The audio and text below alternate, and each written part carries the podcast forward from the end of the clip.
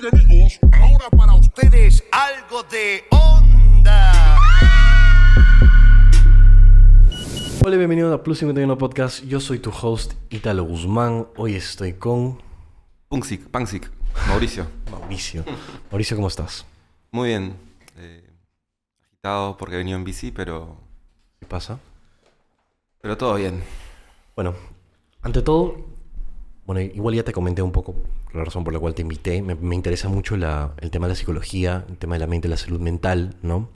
Yo me considero un ignorante, yo no, realmente yo no sé nada. Entonces, a- realmente estoy acá para aprender, ¿no? O sea, me gustaría conversar al respecto.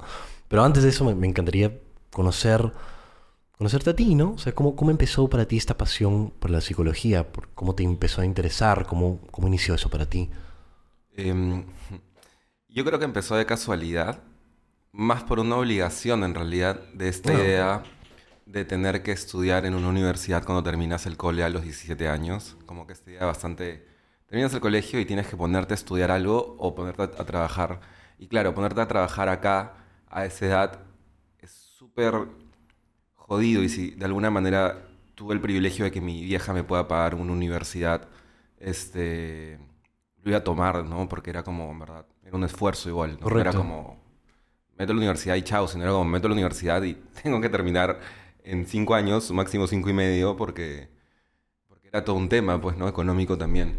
Entonces fue un poco en eso, en el proceso de estudiar en la universidad, yo a veces tenía curiosidad sobre la psicología, tipo en cuarto, quinto, secundaria. Tenía llevar algunos cursos de filosofía, psicología, pero muy como superficiales, ¿no? Pero me llamó la atención porque en el cole nunca fui bueno en, en casi ningún curso en general. ¿no?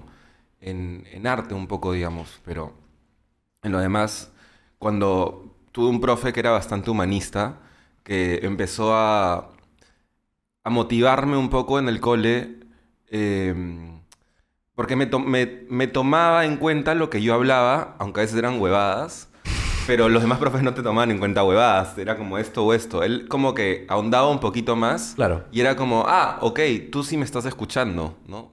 Entonces sentirme escuchado y que ese profe justo haya enseñado estos cursos me llamó la atención. Entonces cuando salí del cole, yo tenía cuatro ideas de estudio, que era Mm. psicología, filosofía, arte o música. Pero claro, mi mamá me dijo eh, de medicina, derecho, eh, ingeniería, arquitectura. Mm. No, no hay forma, ¿no? Ninguna de esas. Eh, y me dijo, bueno, arte y música, no hay, no, básicamente fue un, no la hago. Mm. Y filosofía, menos. Entonces, con psicología igual me decía, pero ¿por qué te gustan carreras que no te, da- que no te van a dar cómo vivir? ¿No? Siempre era ese tema con mi mamá, porque de chivolo me gustaba montar skate y era como que todas mis tabas se rompían. Eh, después la batería, el instrumento más caro y con más ruido y con más lugar, espacio en la casa. Y luego como que carreras de pastrulo, básicamente, para ella, ¿no? Entonces, al final, un poco a regañadientes y porque iba a un psicólogo que me hizo un test vocacional y que salió arte o profesor de arte, slash, ¿Y eso fue cuándo? psicólogo. ¿Eso fue cuándo? Cuando tenía 16, 17 Ya, ok. años. Ok, ok, ok. Entonces ahí fue cuando, cuando dije, ya bueno, psicología, sin saber realmente lo que había detrás de toda la carrera de psicología, porque claro, a los 17 años, ¿qué sabes de la vida? Correcto. Elegir una carrera que para colmo tienes que terminarla rápido y que para colmo piensas de que ese es tu compromiso de por vida. Para mí es como casarte a los 17 años. Va a haber un Claro, no divorcio estás en listo algún para hacer momento. una decisión así. ¿Ah? Claro, no estás listo para hacer una decisión así. Totalmente, va a haber un- en algún momento, por eso yo creo que hay much- mucho también tema vocacional, ¿no? Cuando tenemos 27, 28, 30, veo que muchos compañeros de psicología siguen trabajando dentro de la psicología y algunas cosas, pero algunos se retiran para poner un negocio o hacer algo distinto, porque claro, se dieron cuenta de que era una decisión apresurada para lo que ellos querían, por ahí que ellos han podido tardarse un par de años más, pero un poco como que el sistema de la sociedad y las necesidades nos hacen elegir rápido para, para avanzar, apoyar a la familia, no Mm. cometer errores, yo qué sé, intentar hacerlo lo mejor posible siendo un adolescente. Luego cuando vas creciendo, bueno, en mi caso al menos, me doy cuenta de que, claro, hay muchas otras cosas que quiero hacer con mi vida, Correcto. más que solamente dedicarme a la psicología. Y no es porque no me gusta, a mí me encanta la psicología. Pero imagínate, pues, ¿no? Vivir toda una vida solamente haciendo una sola cosa. Uf. Correcto.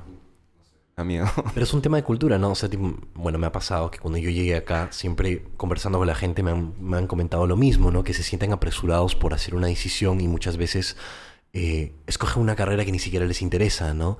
Y a mí me parece lamentable eso, ¿no? Que, bueno, que tus padres, tus padres te obliguen a, hacer algo que tú no quieres hacer, que no te hace feliz, ¿no?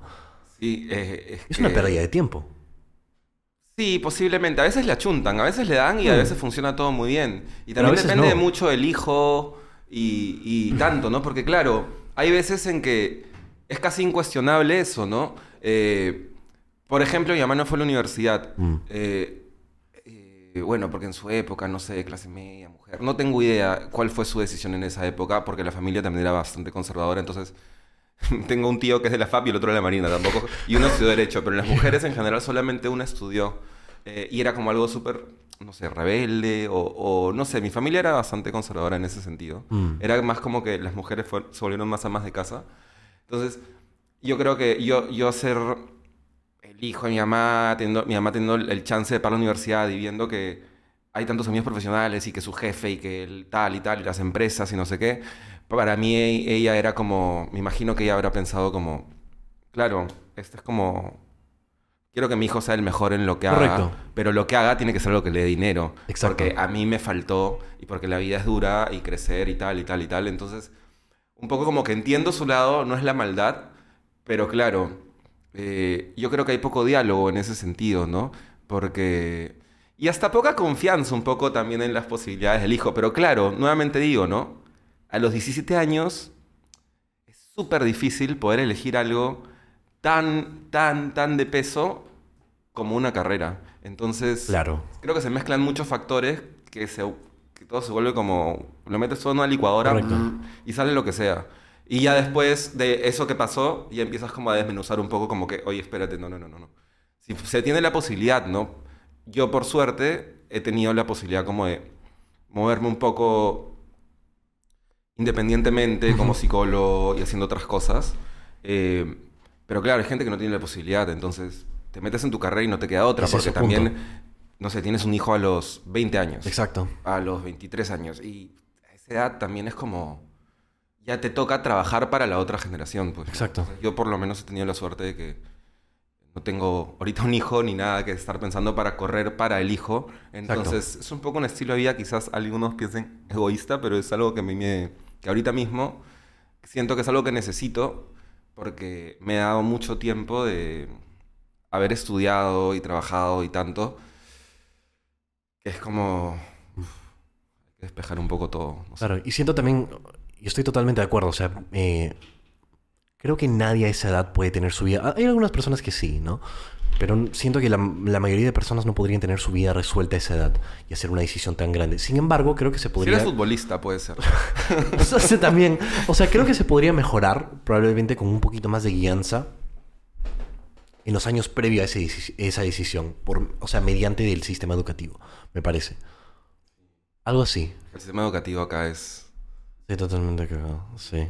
cualquier cosa. Ajá. Eh, sea, eh, especialmente, especialmente los privados. Son cualquier cosa en real, realmente. Eh, todo el sistema educativo es cualquier cosa, pero los privados especialmente eh, siento que es algo como... No sé, la gente paga un huevo, pero sale súper, súper, súper, súper como... la- no todos quizás, ya, estoy quizás poniéndome como prejuicioso, pero un poco sí, porque siento que mucha gente que- sale con plata del cole, con familias con mucha plata y salen del cole, no tienen ni idea de dónde están parados y terminan siempre como... eh, no sé. Ah, no sé si quiero hablar mucho de eso, me pone de mal humor porque... eh, salimos con tantos privilegios las personas que salimos de un colegio eh, privado en, en Perú, Sí. Que ni siquiera podemos darnos el esfuerzo de mirar a la persona al costado y solamente es como yo, yo, yo, yo, yo, mi familia, mi familia, mi familia, mi gente, mi gente, mi gente, y todo es una mierda porque se vuelve tan individualista todo Correcto. que, que no sé, siento que hay súper muy poca comunidad en general, que todo está desconectado, el sistema educativo con la sociedad, con las personas, con todo, entonces desde ahí está, siento que está todo muy jodido. Y lamentablemente los que tienen plata pues no tienen que mirar al otro necesariamente. Eh, cuando, sal- cuando salen de un cole eh, o de un cole superficio. Tal Es como una perspectiva un poco más cegada, ¿no? Hay mucho clasismo en Perú. Totalmente. Es Sí, claro. clasista todo. Entonces, eh, con eso toda la sociedad está súper quebrada, porque claro, una persona de clase media piensa que pertenece más a la clase alta que a la clase baja. Entonces también trata a las personas de más abajo como, como peor. Entonces todo es como, mientras yo esté más arriba y pueda tratar peor al de abajo, eh, voy a ser mejor. Una cosa así. es Sí, viste eso bastante. Sí, y pasa mucho, y es porque, no sé, no hay como, todo está desintegrado. Es, eh, Es lo que te iba a decir, hay no importa que unión. tanto jale Ajá. al otro y que se vaya a la mierda mientras que yo, perdón por las palabras. No, tranqui, no. Ah, ok. Tú di lo que quieras. No, tú di lo mientras que- que yo pueda seguir subiendo y no importa lo que haya pasado antes. Y siento que todo eso es la degradación total de todo, de, de la sociedad, del sistema educativo, de la política, de los trabajos, varas, de quién da más, del transporte público que en verdad es privado. Todo está como de pies de cabeza porque no hay una organización de nada, no hay comunidad.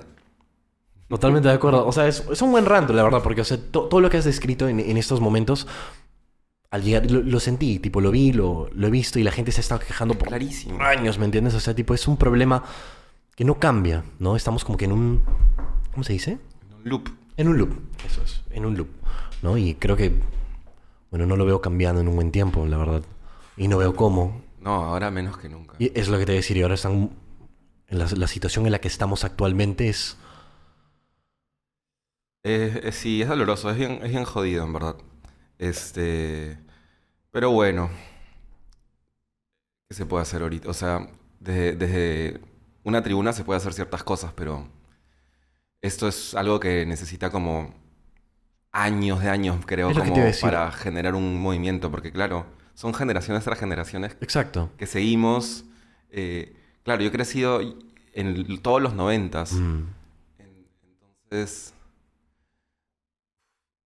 no sé, ha sido, ha sido, de- y creo que no sé si desde esa época o desde antes, pero por lo menos sí he sentido como mientras que he ido creciendo, al comienzo no me da cuenta, pero salí del cole y empecé a tener bastantes choques con gente de mi promoción, por ejemplo, me acuerdo, ciertos temas.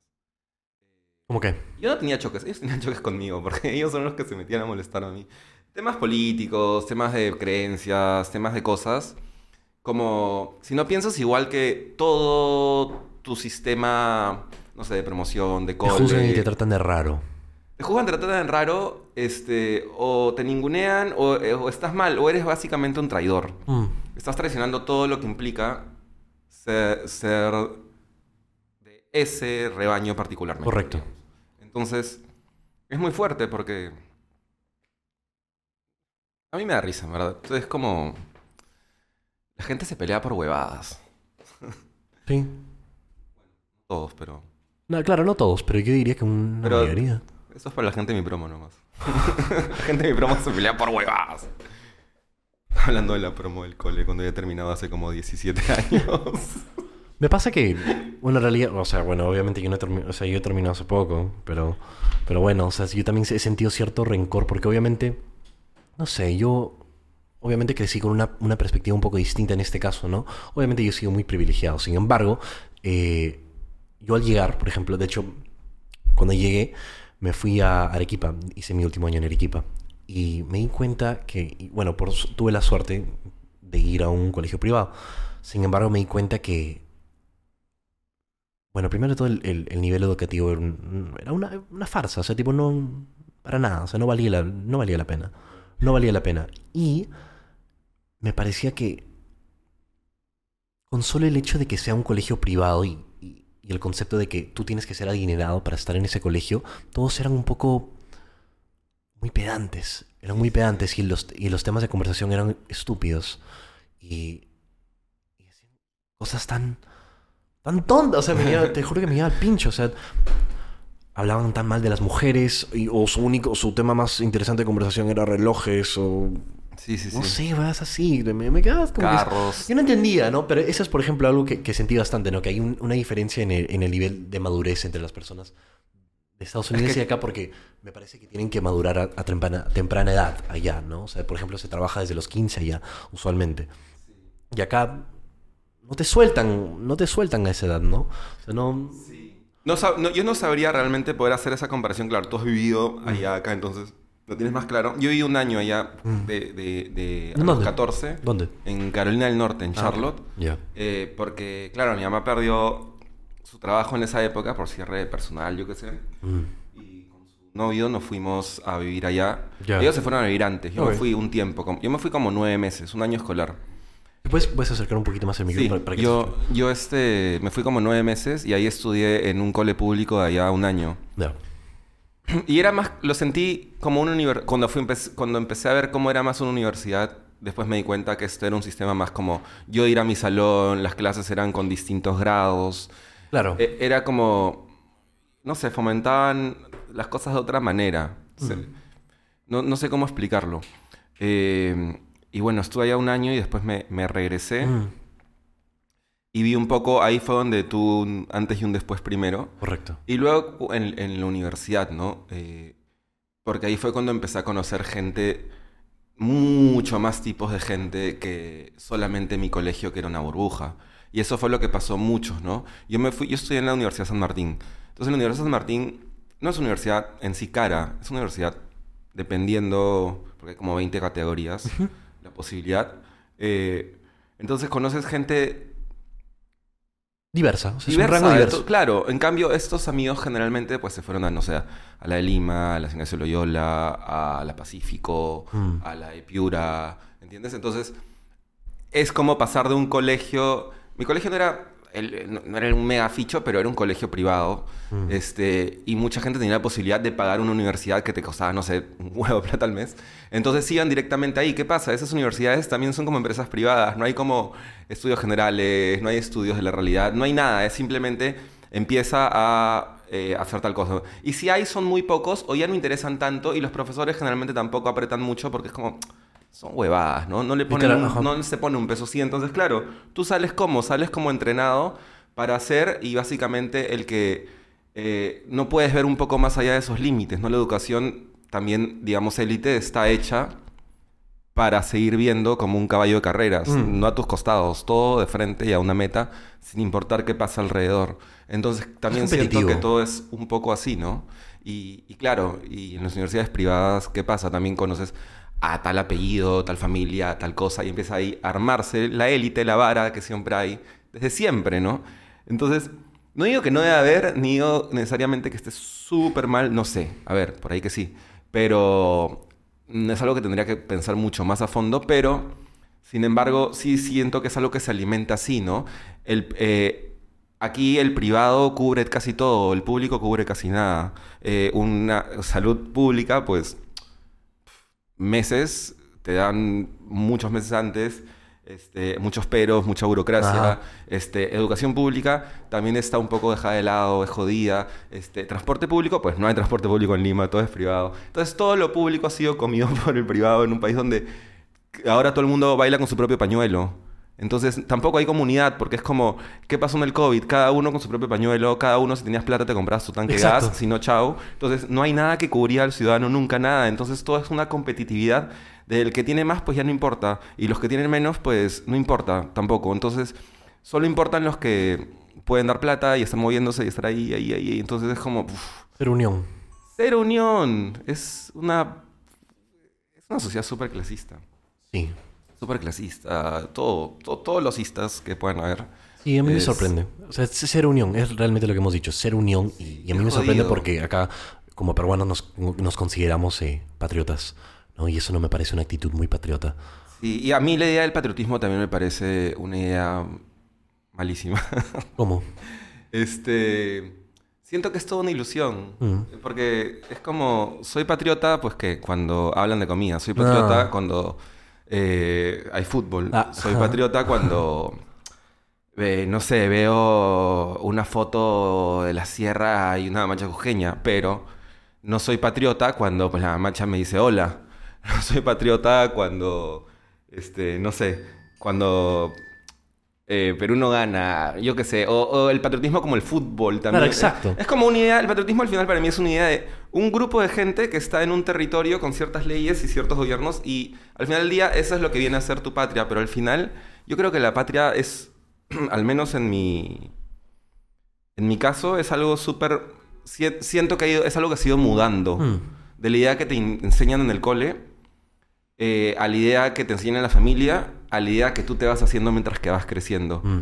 Para mí ahorita mi patria eh, es, no sé, mi escritorio, mis dos gatas y, y cierto grupo de amigos y cierto grupo de familiares.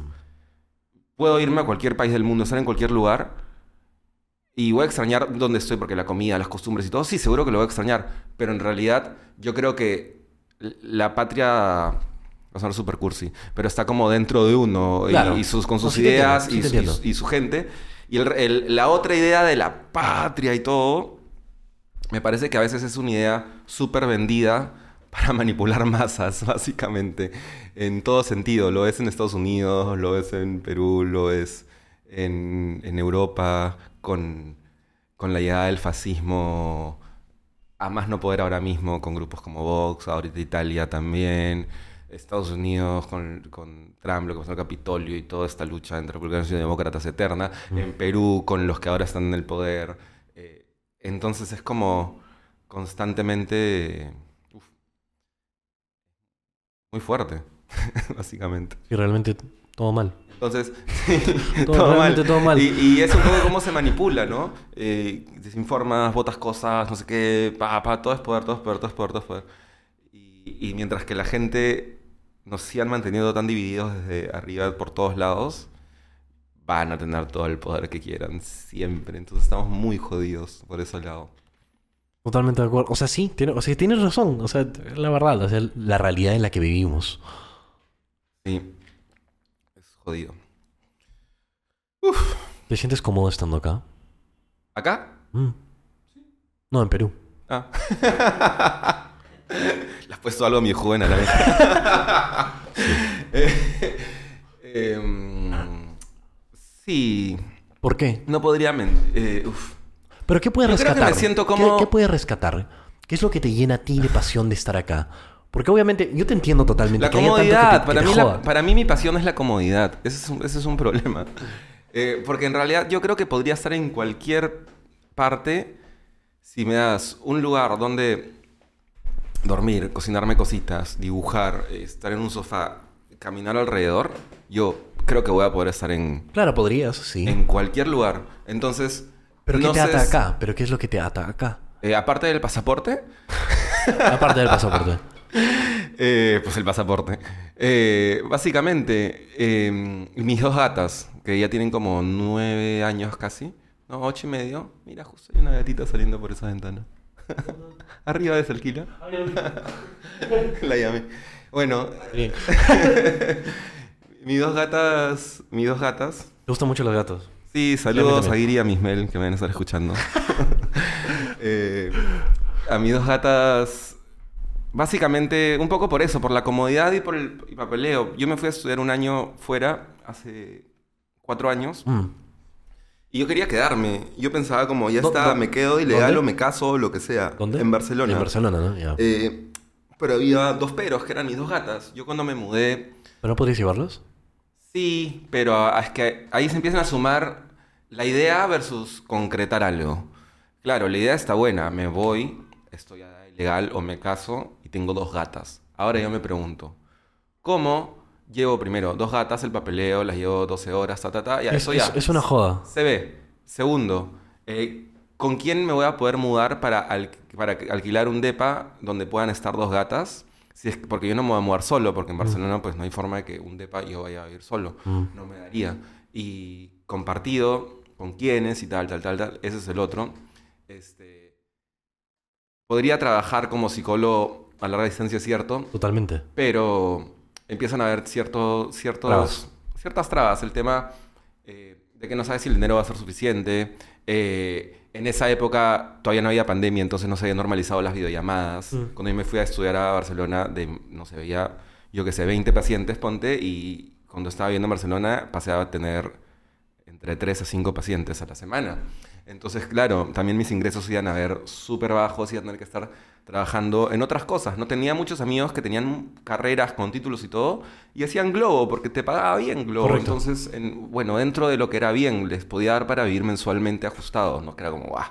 ¡Qué gran chamba! Pero podían vivir con eso. Eh, inclu- inclusive tengo un amigo que en esa época trabajó eh, recogiendo la basura en, en Barcelona y le pagaban un huevo, le iban a pagar, le pagaban mucho más como si fuese un profesional de lo que él había estudiado en Perú. ¿entiende? O inclusive un poco, no sé si allá, pero era un trabajo súper muy bien remunerado porque estaban cuidados, tenían leyes, sindicatos. Entonces ahí la gente está como súper bien armada para esas cosas. Pero Y todo lo que has dicho son desafíos al final del día, ¿verdad? O sea, pero tú te sientes incapaz de poder superarlos o... No, no me siento incapaz. Eh, pero sí creo que. Creo que elegí otros caminos eh, más largoplacistas que cortoplacistas. Y, y la realidad también me empezó a, poner en, el piso, ¿no? Porque claro, cuando yo me fui a estudiar a Barcelona un año, como también tenía menos ingresos, mis ahorros se comieron todos. Entonces, básicamente yo no tenía casi nada de ahorros. Eh, había dejado a mis dos gatas con mis roommates antes que vivía en, en Lima. Y ya había pasado un año. Y les dije un año y me dijeron, oye, ¿ya cuándo las recoges? Y yo como, ok. Entonces tenía que recoger a mis gatas, tenía que ver. Entonces fue como un, tengo que regresar acá sí o sí. Claro, claro, Porque claro. no Ya, te puedo entiendo, sí te entiendo. tramitar eso desde allá. Tengo que venir acá a hacer Correcto. todo eso. Entonces ahí fue cuando dije, ok, piso la realidad. Esto es mi deseo. Estas son las limitaciones de la realidad. Mm. Entonces fue como un, ok, no pasa nada. En lugar de irme a vivir, voy a ir tres meses. eh, en seis meses vuelvo a ir tres meses porque puedo volver. Eh, hago un poco de ahorros ahora, voy un rato, voy a un par de ferias a vender cosas de, de ilustración, porque también hago esto de ilustración, dibujo. Eh, y, y- y después regreso y ya veo más o menos nuevamente cómo está el panorama para empezar a hacerme una idea. Claro, la viabilidad, de valor la viabilidad. Claro, la viabilidad. Entonces Correcto. eso fue... Yo me vine a Lima en el 2019 Ya. y en el 2020, en marzo, el 10 de marzo era mi vuelo para Barcelona. Volé el 10 de marzo del 2020 para Barcelona, aterrizo, 11 de marzo. Eh, yo, claro, todo ingenuo en esa época, como seguramente muchos de nosotras y nosotros, eh, pensaba, esto es una cosa rápida, esto solamente pasa en Italia y en China, esto va a pasar solamente en dos semanas, jajaja, jijiji. Y a Barcelona, y en el dos- a los dos días, cuarentena total. Por suerte tenía una casa donde quedarme, una Mm. casa muy bonita, dicho sea de paso, por suerte, eh, de, unas, de unas amigas donde no pagamos alquiler, ni luz, ni agua, ni suerte. nada. Eh, Qué suerte tuviste.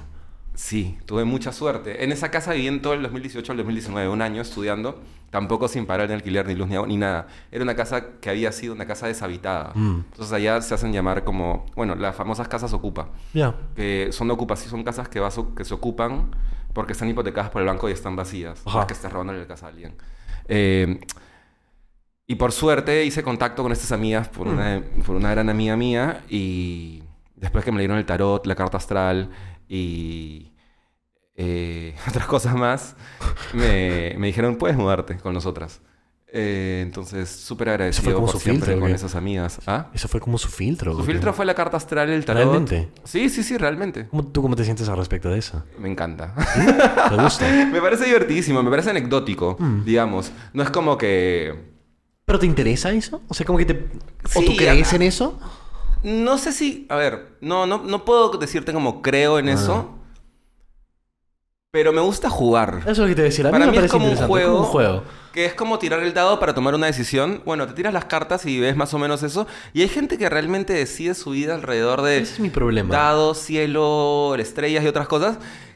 Yo sí, yo tengo mis peros claramente porque mm, pienso de que quita un poco de responsabilidad a una decisión y es como vamos a movernos en torno a lo que diga esto. Es lo que te voy a decir. A mí personalmente me incomoda eso. O sea, no podría Sí. hacer mi decisión en base a algo así. Pero no te voy a decir que, por ejemplo, yo no he tomado decisiones en base un poco a eso. Es como Mm. un par de veces ya viendo allá me han leído el tarot y me han dicho tal y ha salido tal carta. Y es como, esta carta es que tienes que viajar. Y he dicho, bueno, vamos a utilizar esto. vamos a ver qué pasa. Y me fue de puta madre. entonces, Eso es como un juego. entonces sí, es como... Claro, o sea... Es como, a ver, vamos a tirar el dado. Si es impares es sí, si es pares es no. Por ponerlo súper simple, digamos. Y tomas una decisión a partir de eso, ¿no? Eh, igual, claro, ahí también te... es- eh, bueno, no, esa es otra historia, eso es distinto. Pero un poco el tarot y esto lo usan de esa manera. Mm. Eh, tengo muchas amigas y amigos que hablan de la eh, las cartas astral y leer y tal y tal. Eh, me parece interesante eh, para explicar ciertas cosas, pero no, no, no es algo en lo que pueda creer o me pueda, o pueda basarme. Claro.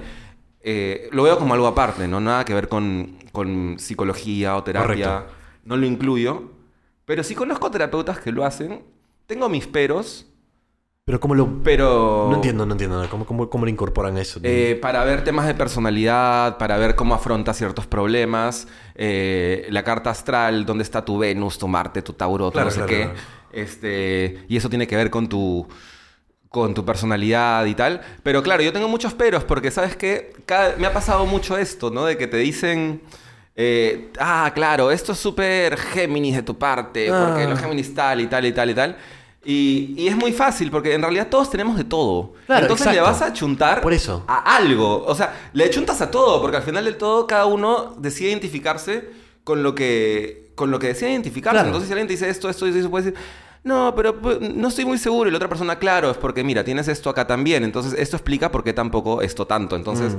juegan un poco no a leer el futuro, sino a interpretar una realidad. Es una forma de Pero interpretación. Eso es lo que me incomoda. O sea, no, me- no, me, no, me, no me gusta cuando las personas usan eso como para, por ejemplo, tomar una decisión con quién se pueden asociar. ¿Me entiendes? Como que, ay, no, yo no me Yo asocio que con los Leo o. Yo creo que, te pre- que los predispone un poco. Mira, a ver, si eso les funciona bien, es como una religión para mí. Eh, no, no lo mismo, pero es creer en algo por fe, básicamente, un poco, para mí. No sé por ahí si hay más estudios de fondo que me desmienten, que, que digan, oh, ah, mira, no, estás equivocado, puede ser. Pero hasta lo que yo sé, eh, es bien subjetivo, Mm. ¿no? Y justo ya estaba pensando un poco, es, puede ser también como... El psicoanálisis también puede ser muy subjetivo, ¿no? Yo no soy psicoanalista, pero... Y me encanta el psicoanálisis, pero... En cierto punto puede ser bastante subjetivo el, eh, el psicoanálisis, ¿no? Como el tema de los padres y el... eh, bueno, las teorías más antiguas de Freud, digamos, no las actuales, porque claro, también es algo que va evolucionando. Pero ¿cómo empezó el psicoanálisis? Pues con el complejo de Edipo, la, castración, no, no sé qué... eh, tiene cosas que le achunta bastante bien, creo, que le da los mecanismos de defensa y cosas así que explicaba Freud en su momento, que abrió un montón de puertas. Freud abrió una puerta, claro. Al abrir una puerta no puedes pensar de que la puerta la vas a abrir perfectamente. Estás abriendo una puerta nueva, se va a abrir como sea.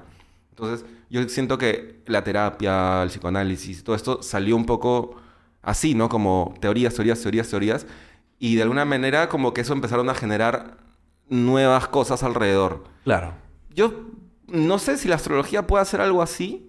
De empezar así, que- empezar así. Y poco a poco como que va saliendo algo más. A ver, no es comprobable, claramente. Mm, por eso. Por eso. Entonces yo no me puedo guiar del todo por eso. Y por eso tampoco eh, soy psicoanalista, pero sí creo en muchas cosillas por ahí, por allá que me ayudan. Este. Pero son teorías. Son Mm. teorías y. Yo las respeto dentro de todo, pero a veces me da risa, ¿no? Una vez me pasó esto que un amigo me dijo como. Claro, es que eso es súper como, no sé, me lanzó cualquiera. Capricornio. Eh, porque tú eres. eh, por- eres súper Capricornio. Pero- ¿qué puedo decir? Sí. Es que se nota, ¿no? Es que se nota, ¿no? Lo veo. Yo ya sabía. Ya. Normal. Y, y, y me dice, es que eso es súper ascendente Capricornio. Una cosa así me dice. Ah. Y yo le digo, pero mi ascendente es Acuario, le digo. y era Acuario. Y... Sí, mi ascendente. Hasta yo me sé eso. Y... Y me dice, no, que tú eres ascendente Capricornio, que eres tal, tal, tal. Le digo, no, yo soy ascendente Acuario, mira. Y me dice, ah, con razón. Y se fue por otro lado y por ahí es como, pero Sí, acaba de decirme es esto me y esto no ya, soy eso es yo. lo que me incomoda, es Entonces es muy, es muy como, vas a explicar de acuerdo a- al empaque que entre. Ajá, ajá. Entonces todos felices y contentos. Cada uno cree lo que cree, no sé. Mi mamá O sea, lo respeto, reza no para que le vaya bien y está súper bien. Que rece y que le haga bien y que, y que crea en lo que quiera creer. Yo personalmente no. Ya se me gusta molestarlo un poquito con eso. Pero, pero lo que le haga feliz a ella, es decir, si eso va a alivianar eh, todo el peso de la existencia que tenemos sobre nuestros hombros, la ayuda de poner una creencia como las estrellas, los planetas, o un dios al costado, o los santos, o el infierno, o el cielo, y eso, por más de que tú sientas, no, eso es mentira, o eso, ¿para qué quieres vivir mintiéndote, o lo que sea, si eso ayuda a que, a- a que otras personas eh, puedan alivianar eh, lo que pesa la existencia sobre los hombros de cualquier humano y les ayude a vivir con más tranquilidad, pues qué bien, hay gente que toma ansiolíticos, bueno, pues algo así, ¿no? Yo no Es tengo ningún problema con... Algo que ayuda. O sea, sí, claro. Ahora pienso, yo no tengo ningún problema con que la gente quiera creer, que crean en lo que quieran creer, ¿no? Al final del día, con tal que a mí no me afecta, yo no tengo ningún problema. Ah, claro, una cosa es eso y otra cosa es que te Ajá. quieran imponer. Exacto. ¿No? Como que te digan, no, no, no, tú tienes que eh, saber tu ascendente Mm, si no te ponen multa, ¿no? O tú no tienes que, no sé, eh, no sé, las personas, eh, las personas LGTBIQ no, eh, más no se pueden, este, no pueden casarse. Exacto. Porque, pues, eso está mal. Eso es, eso es hasta las huevas. O el tema de, de- de el aborto, según los, los evangélicos que tienen, que están en el Congreso y tal. Y es como, es imponer creencias a un todo. Exacto. Cuando hay gente que no tiene, cre- no tiene que creer por eso, ¿no? Y es como, no, no está mal. Los que están mal son los que quieren imponer creencias versus eh, los derechos de unas personas y sus libertades también, ¿no? Porque claro, el que una persona con dinero te va a decir está mal abortar, pero esa persona con dinero puede pagarse un aborto súper seguro, aunque sea este clandestino. Realidades seguro. distintas. Claro, Claro, son realidades distintas. distintas. Entonces, como, ¿de qué, me estás, ¿de qué me estás hablando? ¿Por qué no todos pueden tener sus derechos y que cada uno decida cómo formar su vida Claro. de acuerdo a sus derechos, ¿no? Este, y ahí sale la creencia, ¿no? Que siempre dicen como, no, pero estás matando una vida humana. Y no- es como, no, es como que tú digas que una semilla de un pino es un pino. No, es una semilla de un pino. Claro. ¿No? Bueno, ya está. O sea, a mí no me interesa si una persona piensa tal, co- tal cosa y yo estoy en desacuerdo con tal que a mí no me afecte o no quieren imponer nada sobre mí o obligarme a hacer algo, yo no tengo ningún problema. No, que cual, quiera- yo cree- tampoco. cree lo que quieras creer, o sea, tipo. Exactamente. Todos están libres de hacerlo. ¿Tú en qué crees? ¿Yo en qué creo? Mm, ¿Tú en qué crees? ¿Qué creo? ¿Qué pregunta? Eh, no sé. Eh, pero en, eh, ¿qué creo? en mí. Y a veces, a veces no. Eh, creo en. Creo en la terapia. creo, creo en la psicoterapia. Creo en. en, en que los humanos se mueven mucho mejor acompañados y en comunidades o en tribus o en... No sé, aquí, aquí también se le dice Ayu y todo esto. Creo que eso es como... En eso creo, en la, en la comunidad humana, digamos. Eh, creo en los amigos. Yo no soy un muy buen amigo, soy un amigo un poco ingrato, pero... ¿Por qué? Porque desaparezco, porque yo siempre suelo aislarme en mis, entre mi trabajo, entre mis dibujos, entre estar mirando el techo. eh, Pero te estás priorizando. Sí, sí, pero claro, eso Pero está... es igual es un poco empático. de parte, Claro, porque de alguna manera no priorizo tanto eso hasta que los tengo al frente. Es Y tema de- de tener un balance, ¿no? Sí, yo me siento muy desbalanceado todavía en eso. Es algo que todavía estoy intentando mejorar en mi vida porque... porque sí, pues, ¿no? Y tú ves eso individualmente en terapia también. Eh, ¿Cómo así? Yo Tú- como tú, paciente. Tú también tomas, no, tú también tomas terapia, asumo, ¿verdad? Yo como paciente, Ajá. claro. Sí, sí, sí. Correcto. Sí. Y ese es el tema que tú ves con... Y con tu entre muchos otros. Ajá, correcto. Uf, un o sea, veo un poco de todo, ¿no? Mm. Este, con mi, con mi terapeuta. Mm. Este, sí. Hablamos un poco de todo en general, ¿no? Es como... Hay tantas cosas por hablar en realidad. de- Espérate que esté enfocado. Que esté enfocado, que esté enfocado. hay tantas cosas a hablar en general este, en terapia. Es como... Es todo un universo, ¿no? Es como que le das, le das el permiso a una persona eh, hasta donde tú le das el permiso, porque claro, cada uno le da el permiso hasta donde quiere. Mm. Pero Está en automático. Tú le das el permiso a una persona para que explore tu universo, o parte de al menos, o lo que necesita ver un poco, ¿no? Porque claro, todo está unido, es como una gran telaraña. Tú no, no, no es que el ser humano como que una persona, no, no el ser humano, sino una persona piense una cosa eh, y ese no está conectado con otra cosa en su vida, y otra cosa en su vida, y otra cosa en su vida. Entonces un poco como que todo está conectado, ¿no? Las experiencias, las personas que admiramos, de- que somos como un collage, ¿no? De, de personas, de momentos, de experiencias, y cada uno, según esos valores y tal, va construyendo su, su personalidad, ¿no? Correcto. No, quizás no muy activamente algunas veces, quizás muy inconscientemente muchas veces, pero un poco como que todos tenemos parte de nuestras experiencias y procesos de vida, ¿no? Entonces, cada uno ya decide lo que va mostrando, Mm. Tanto a las personas como a su terapeuta, ¿no? Hay, hay cosas que yo seguramente a mi terapeuta no le he hablado porque no he visto la urgencia o la necesidad De hacerlo. o por ahí he sentido un poco de vergüenza en algunos casos, que también es natural. Eh, pero eso es algo que se va trabajando en el proceso, ¿no? Porque es un proceso. Claro. Sí. Es, Loco. Sí, sí, la terapia es súper interesante en realidad. Y hay muchos estilos de terapia, hay muchos estilos de, de psicoterapeutas. Es todo un universo en realidad de teorías, de acercamientos, de, de persona a persona, ¿no? Son encuentros de persona a persona, en verdad, la terapia.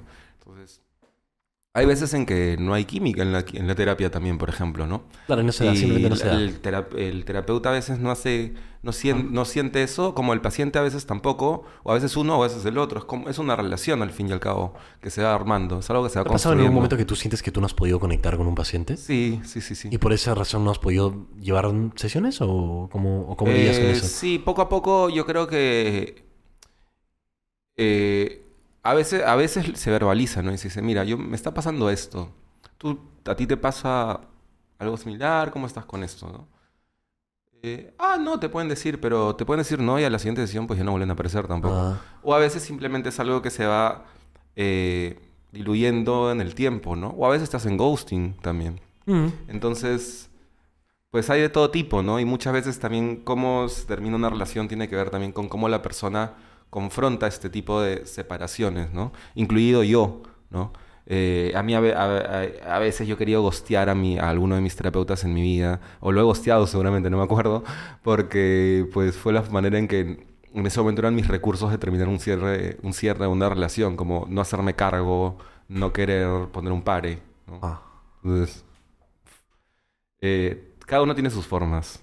Es muy jodido poder juzgar a la persona porque en terapia no se juzga, pues, ¿no?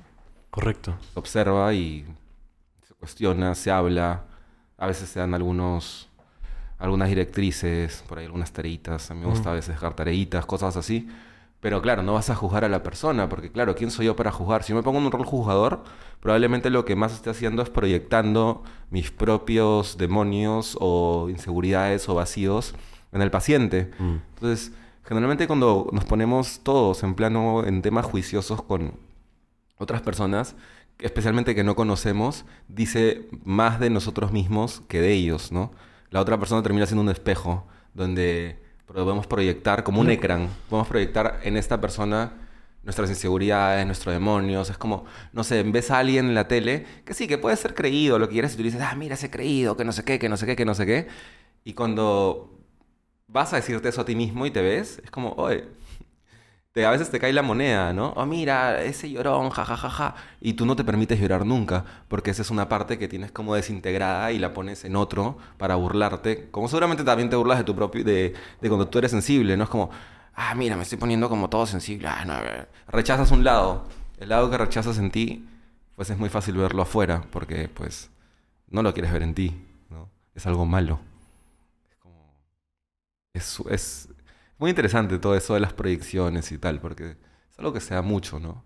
Eh, a mí me encanta trabajar con las proyecciones, porque pues puedes trabajar con lo que sea, Claro. desde un pedazo de papel tirado en el piso, hasta un cuadro, hasta un dibujo, hasta solamente hablar de alguien o de algo, pues cuando yo veo que alguien se pone a veces muy jujón, me pongo a pensar como, ¿qué tanto, qué, qué tanto te puede joder esta persona Eso, que, ni, para que- ni conoces o que Ajá. la has visto una vez? ¿Qué, tan, ¿Qué te está hincando, no? Y a veces, claro, llegamos a una característica que es como... Pero crees- creo, creo que es también como un instinto, de, ¿verdad? O Es un mecanismo a de- me sí, mí sí, a mí todos, a pasa. todos, tal cual. A mí me pasa, yo puedo, yo puedo admitirlo. O sea, tipo, a mí me pasa. Yo Por también- supuesto. Pero me pasa también este momento de autorreflexión donde digo, oye, ¿pero, por qué estoy...? sea, como que me, me un poco y... ¿Pero por qué estoy comentando acerca de esta persona? O sea, ¿por qué me interesa? ¿Por qué? Claro, ¿Por qué? ¿Por qué yo tendría que ponerme en este rol juzgador, no? ¿Por qué?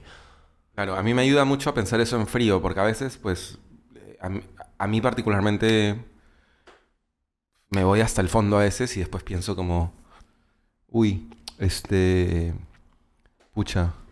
Claro, cuando estoy en, ca- en caliente pensando, hablando, diciendo algo como que... la, la, la, y luego me pongo reflexivo y pongo, pongo, ya me pongo el freno, ¿no? Pero a veces me voy para... A veces la cago, bueno, como todo, como, como todos.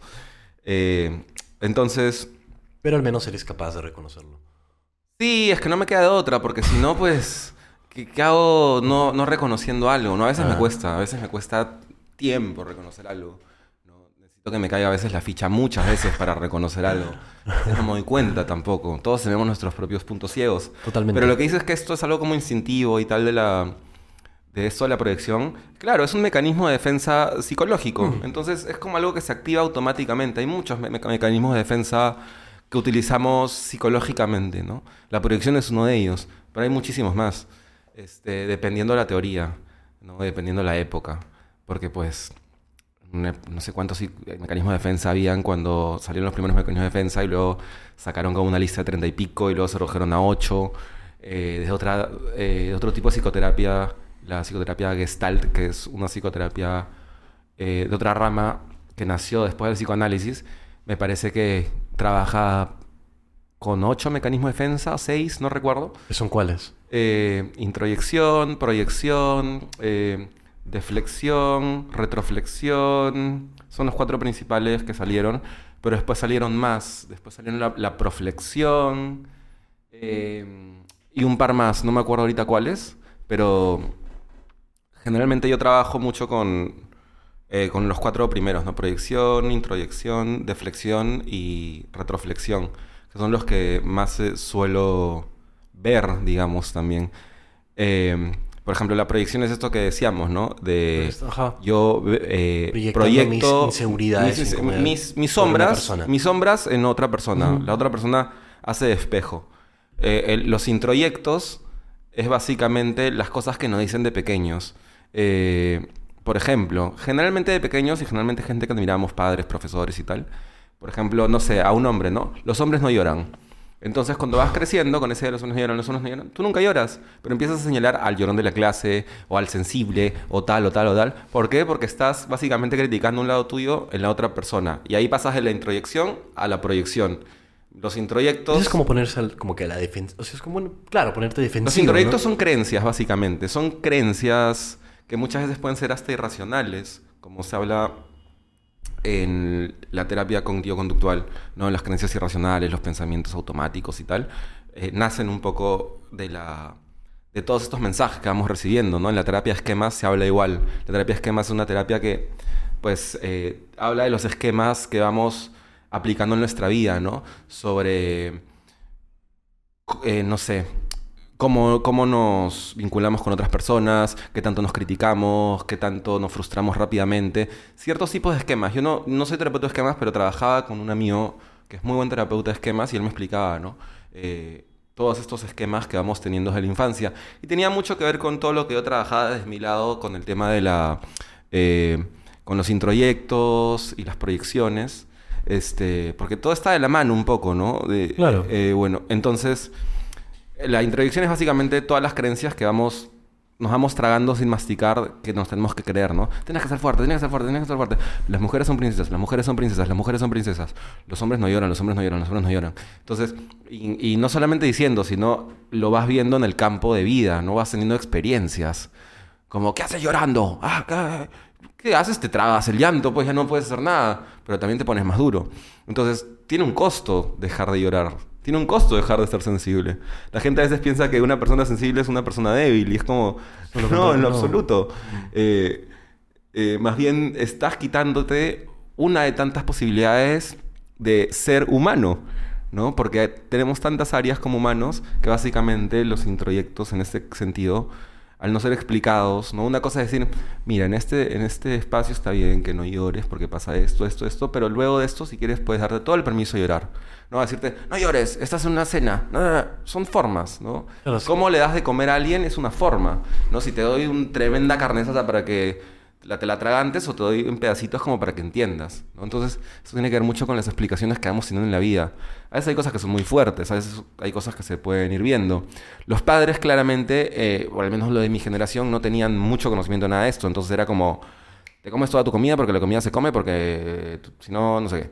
Porque los hombres no lloran porque ¿qué? las mujeres tienen que ir a la cocina y los hombres tienen que sentarse a que les eh, cosas así, ¿no? Que son como súper absurdas, pero que hacen ruido. Entonces, esos son introyectos, después vienen las proyecciones. La retroflexión es básicamente hacerte lo que quisieras hacerle a otros, pero de manera, por ejemplo, me caes mal y quiero pegarte. Yo qué sé, se pone un ejemplo así súper Ya. súper nada que ver. Y, y empiezo yo a pellizcarme a mí mismo. Entonces, en lugar de decir las cosas que quiero decir o hacer las cosas que quiero hacer, corto la acción y vuelve como un verano. Eso no sería, de hecho, como una, daño. más o menos como una... Ah, bueno, pero si te estás haciendo daño a ti, ¿no? O sea, Claro, me parece, o sea, pero, pero si te peñiscas en vez de sacarle la mierda a alguien, no sería como que una buena forma de, A de- veces, de a ver, manejar eso. O sea, como... y depende. o sea, como Depende que o sea, te estás controlando, ¿no? Sí, sí, puse cualquier ejemplo en realidad, pero, pero va un poco más, claro, a ese tema de... Yo qué sé, ahí está, mira, te voy a poner uno más fácil. No. Eh, mucha rabia y quieres decirle algo a esta persona como... Pero tienes mucha rabia. Esa rabia nun- nunca dices nada y te la quedas callada. ¿Qué pasa? Al día siguiente estás muy mal del estómago, con muchos dolores, pasa algo, somatizas. Es decir, tu cuerpo lo que no bota, se lo come y termina autodañándose. ¿no? Entonces, por ejemplo, te han dicho de chiquito, por, un- por una introyección, te dicen, con las personas desconocidas, tienes, con las personas mayores tienes que ser amable. Con las personas mayores tienes que ser amable. Y de la nada aparece un señor, pero el señor te empieza a insultar, a putear, te empuja, y tú, por esta idea de que con las personas mayores tienes que ser amable, pues te tragas todas las cosas que podrías decirle, y no necesariamente insultándolo, sino diciéndole como que no me trates de esta manera, poniendo límites. Mm. Te comes todo eso, no pusiste ningún límite, te atropellaron. Llegas a tu casa con toda esa rabia, algo le va a pasar a tu cuerpo. Porque te estás comiendo algo que debió salir, ¿no? Como dicen, mejor afuera que adentro. O sea, sí, sí, sí sientes que es... en- Supongo que nunca lo pensé de esa forma. O sea, no, nunca sentí yo de repente por no decir algo, por aguantarme tanto las emociones que realmente Uf, podría llegar a supuesto, afectarme físicamente. 100%. Pero sí entiendo que la mente es bien compleja y Es que claro, no así, solo ¿no? la mente, porque Correcto. está esta idea de la mente y el cuerpo, que es un modelo médico que nos han acostumbrado y nos han enseñado y es ya desfasadísimo. Pero todo está conectado, ¿no? Exactamente, entonces mente y cuerpo en realidad es como que todo el cuerpo, incluida el cerebro y todo el tema de mente. Entonces, dividir el cuerpo y la mente es como dividir, no sé, eh, el estómago del cuerpo. Pero escucharlo ahora O el hígado del cuerpo. me parece ¿no? lógico. Porque sí, o sea, tipo, pensando solo en el hecho de que todo está conectado. Por supuesto. Sí entendería cómo podría... O sea, sí, sí tiene sentido. Claro, somatiza, se, sentido. llama- Sí se tiene llaman sentido. somatizaciones. Eso se llama somatizar. Eh, y pasaba mucho en la época, claro, freudiana, que alguien se le adormecía un brazo, o estos temas de que hablaba de la histeria y tal. Este, las personas somatizaban un montón, ¿no? Eh, hasta el día de hoy somatizan un montón, eh, por temas emocionales, ¿no? Claro, eh, pero hay que descartar lo, lo- las- claramente lo biológico antes, lo orgánico, digamos, ¿no? Si es que no tienes nada en el estómago y no pasa nada en tal, y te sale en el estómago y no has comido nada, pero te has mandado un colerón el día anterior, pues por algo hay este tema de... Con, hay diabéticos que son sensibles, ¿no? Con, cuando tienen un colerón, se les dispara el azúcar. Mm. O, o cosas así, o se les baja, ¿no? O temas con depresión y... de- depresión y... y cáncer, por ejemplo, ¿no? Este, están de la mano. Porque claro, cuando te bajan las defensas... eh, y tu cuerpo... Y, pues también le puede entrar cualquier cosa a tu cuerpo, ¿no? Eh, los resfriados, los virus... Todo esto es... Depende mucho de nuestro sistema inmunológico. Nuestro sistema inmunológico pues va de la mano con nuestras emociones. Porque claro, si tú estás pues muy bajoneado y todo mal y no quieres hacer nada, pues tu cuerpo también empieza a sentir todo eso. Correcto. Desde la garganta hasta los tobillos. O, o todo, dolores de cabeza por estrés. Todo esto va de la mano, ¿no? Entonces, no está aislado en lo absoluto. Todo, todo es uno, en realidad, diría yo, ¿no? Mm. Porque, pues, claro, porque cuando, tú tienes- está, cuando una persona está deprimida y no tiene ganas de hacer nada, todo eso va de la mano, ¿no? La depresión, eh, los neurotransmisores bajos, eh, y todo esto como, como va de la mano. Entonces, si tú estás deprimido, no es que tu cuerpo se va a sentir con ganas de correr y que esté bien. El cuerpo también se va a apagar, ¿no? Si tú estás bajoneado y tienes un examen, así se pasa un montón, vas a estar en otra también. Entonces, el tema emocional y el tema mental y el tema corporal, todo va de la mano, ¿no? Todo influye una cosa, sí, una cosa con otra. Mm. Entonces, muchas veces, eh, pues, por ejemplo, un paciente puede venir a, a la sesión y sentir como un vacío en el pecho y empezamos a trabajar sobre el cuerpo y no sobre lo que él piensa del cuerpo, sino lo que el cuerpo necesita eh, atención en ese lado. Mm. Y, y una vez que empiezan a prestarle atención y a hablar so- desde el vacío y tal, el vacío desaparece. Es, es- es que algunos me dicen como, es como casi un milagro. Y es como, no, no es que sea un milagro. Lo que pasa es que nos han, han acostumbrado también a, a ignorar mucho el cuerpo. Y no nos damos cuenta que el cuerpo está antes que el intelecto, porque pues nosotros nacemos y no estamos pensando, ay, ¿por qué quiero orinar? Ay, ¿por qué quiero cagar? Ay, ¿por qué me duele tal cosa? Simplemente el cuerpo siente y el niño llora. Viene el adulto, lo cuida, se hace cargo, escucha, se tira el chanchito, todo equilibrado nuevamente, hasta que viene un desequilibrio nuevo. Cagar, comer en esa época, ¿no? Ta, ta, ta, hasta que viene un desequilibrio. Una vez que somos grandes, pues ya no hay eso, porque ya nosotros somos nuestros propios adultos. Mm. Entonces, como adultos nos olvidamos que hay un cuerpo que tenemos desde que nacemos que viene antes de nuestra cabeza.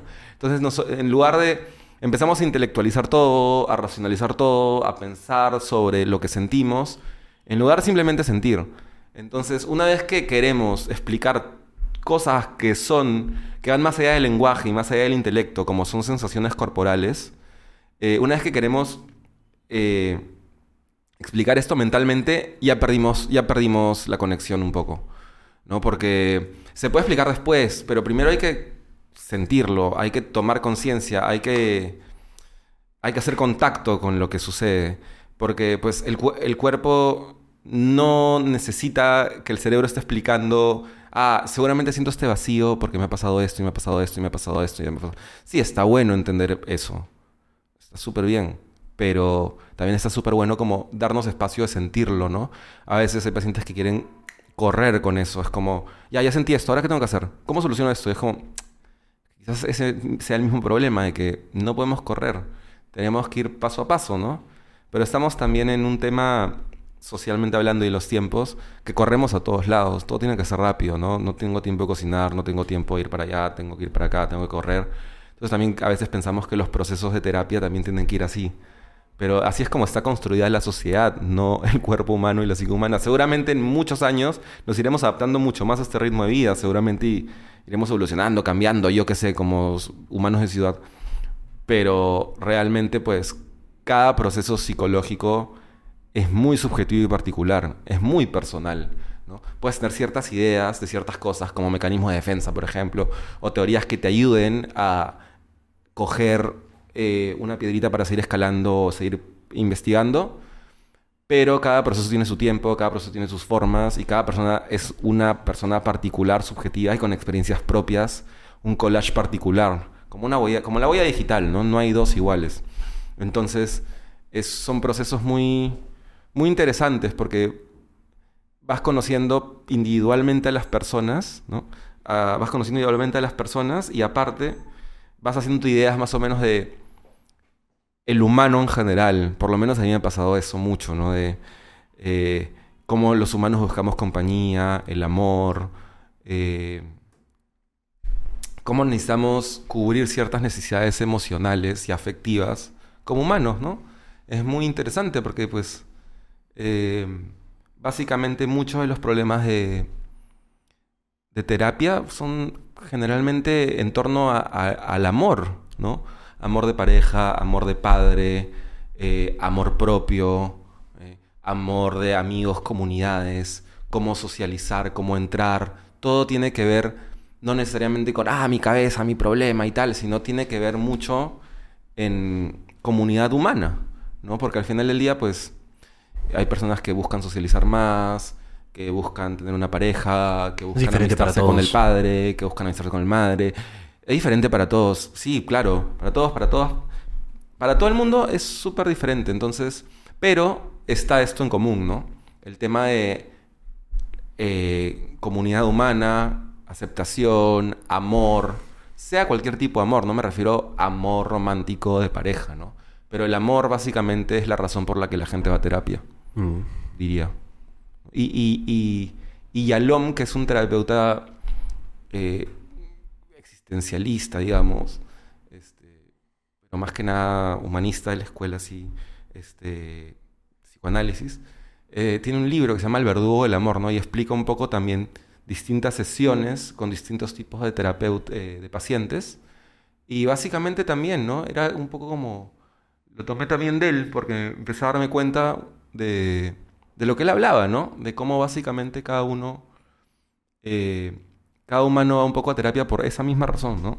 De la compañía, de- del amor, de la aceptación, sea cual sea el, tipo de amor. Entonces, la psicoterapia es como la búsqueda de- del amor, digamos, ¿no? De querer eh, cubrir ciertas necesidades psíquicas, psicológicas, afectivas, cómo hacerlo, qué hacer.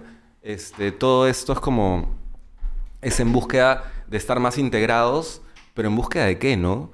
No, no de, de- ser el mejor necesariamente, sino de, de empezar a integrar cosas que amo y que me van a dar amor también, ¿no? Desde cambiar de profesión, desde empezar algo nuevo, desde empezar una relación, desde amistarme con un padre, desde cerrar o quitarme espinas del pasado que siguen en el presente. Todo esto tiene que ver con amor propio, dar- darnos autocuidado, ¿no? Muchas personas estigmatizan mucho, por ejemplo, el tema de la psicoterapia como, ah, no, es que ten- no, no me siento mal, o tengo que estar muy mal, o tengo que estar loco, o tengo que tener un tema muy fuerte para ir a terapia. La realidad es que no, no es necesario, ¿no? No, no digo tampoco que todo el mundo tiene que ir a terapia, pero... Pero, seguro beneficiaría igual a todos, Sí, a cualquier persona. Sí, creo pero cada, cada uno a su tiempo, ¿no? Porque no podemos... ¿Por qué crees que siente, o sea, tipo, por qué crees que los peruanos son incapaces, bueno, la- las personas acá en, en Perú particularmente son incapaces de recurrir a terapia como un primer instinto? Porque me parece que es su último, como que es su último recurso, ¿no? Primero... Es lo que me han comentado. Sí, sí, sí, y estoy de acuerdo, pero eh, tiene que ver mucho con el dinero. La, la terapia y dar terapia en Perú es un privilegio, lo querramos o no. Es decir, claro que puedes conseguir una Es lo sesión que te voy a decir, o sea, ahorita no hay una disponibilidad de, de, o sea, de sesiones como públicas. no públicas, pero Eh. he visto, o sea, siento que hay psicólogos que ofrecen Sí, tasas comunitarias y tal. algo a un precio mucho más cómodo, ¿no? Sí, a 20, 30 soles. Pero claro, ¿qué pasa cuando esos 20, 30 soles te ayudan para, co- para cocinarte cinco días de la semana y... Pero obviamente no es la realidad para todos. pues. Claro, no es la realidad. No, es factible la para todos. no, no, no es factible para todos. Ese es uno. Es, ese es el, para mí el principal, ¿no? Ok, es que la, la psicoterapia en. Perú es un privilegio. Y poniendo eso a un lado. Poniendo eso a un lado, eh, hay mucha estigmatización. Eso sería... Bueno, lo, lo segundo es que públicamente no hay mucha pu- eh, publicidad eh, eh, sobre temas de psicoterapia. No hay, no hay mucho... Me imagino que tampoco hay mucho presupuesto metido a temas de salud mental. Lo que me parece totalmente...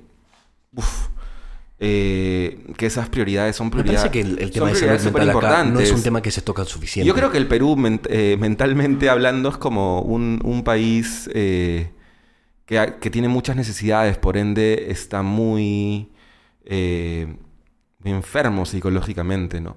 Eh, porque como justo estaba viendo hace unos días, no me acuerdo el nombre del doctor, pero recibió un, un- en San Borja, recibió un premio y hablaba de lo que estaba pasando en Perú, ¿no? Y, habla, y decía este concepto súper importante que decía como los psicólogos y los psiquiatras decimos que pues la salud mental depende de nosotros y ta, ta, ta, y era como que no, realmente la salud mental está en base a las necesidades que se puede dar una, eh, que puede cumplir una persona, que puede como cerrar una persona, y el Perú pues este es un lugar que está básicamente lleno de necesidades y, y las prioridades no están ordenadas, entonces si las necesidades que son prioritarias no están ordenadas o no están integradas, ¿cómo puedes pedir que el segundo piso esté bien construido, digamos? ¿no? Correcto. Eso, eso es último, no lo dice, pero es básicamente esa idea, ¿no? Eh, Bueno, entonces- también comprendo cómo podría ser imposible priorizar terapia cuando tienes un mini, una, otras cosas que tienes con, la- con las que tienes que lidiar que Sí. son más, incluso más prioridad. ¿no? Hay una estigmatiz- estigmatización y también hay un eh, número muy bajo de eh, psicólogos en colegios, por ejemplo, ¿no? No sé para cuán, no sé la cantidad exacta, hace tiempo la sabía, eh, pero era como un psicólogo como para más de 100 niños, ¿no? Entonces como, no un psicólogo para más de 100 niños, o sea, hay que estar, no sé, eh, ¿cómo te das abasto, no? No digo que los 100 niños tengan que darle un psicólogo, pero son edades bastante cruciales y creo que estamos en un nivel eh, donde la educación está básicamente hecha para memorizar información, para tener más Nada más. información, para aprender en una Nada más. universidad, para estudiar y para irte a una empresa a hacer dinero y seguir con eso, ¿no? Eh, es muy curioso porque, claro, yo he salido al colegio, ya no me acuerdo nada, pero he salido Tampoco. colegio sabiendo ciertas cosas de aritmética, de trigonometría, porque tenía que aprendérmelas en esa No me época. acuerdo ni pincho. Yo, ahorita nada, pero en esa época me las tenía Me que vale. aprender para mi examen de admisión y me las aprendí. Era algo que ni me motivaba ni me gustaba, pero era una obligación porque tenía que entrar a la universidad, ¿no? Entonces, eh, claro, salí con todo esto, pero cada vez que recuerdo qué me enseñaron emocionalmente en el colegio, aparte de que si me decían algo yo tenía que insultarlos también o pegarles para defenderme y yo también ser hombrecito. eh, o estar siempre mosca para que no me agarren de huevo, cosas así, ¿no? Eh, que igual lo hacían seguramente porque todo bien, eh, yo qué sé. No, no sé si no sufrí de bully, pero Durante, pero sí he visto gente sufriendo de bully y en verdad la ha pasado súper mal y me da mucha pena. durante primaria o secundaria, ¿qué herramientas sientes que te ha dejado la educación? O sea, tipo, si podrías... No, no, no, es que justo eso iba. Emocionalmente, cuando yo pienso, ¿qué me enseñaron emocionalmente en el colegio? ¿Me pincho? Sí, sí, sí, me acuerdo. Ah. Me acuerdo. Carita feliz, contento. Carita triste, triste. Carita molesta, molesto. Y carita preocupación, preocupación. Y carita sorpresa, sorpresa.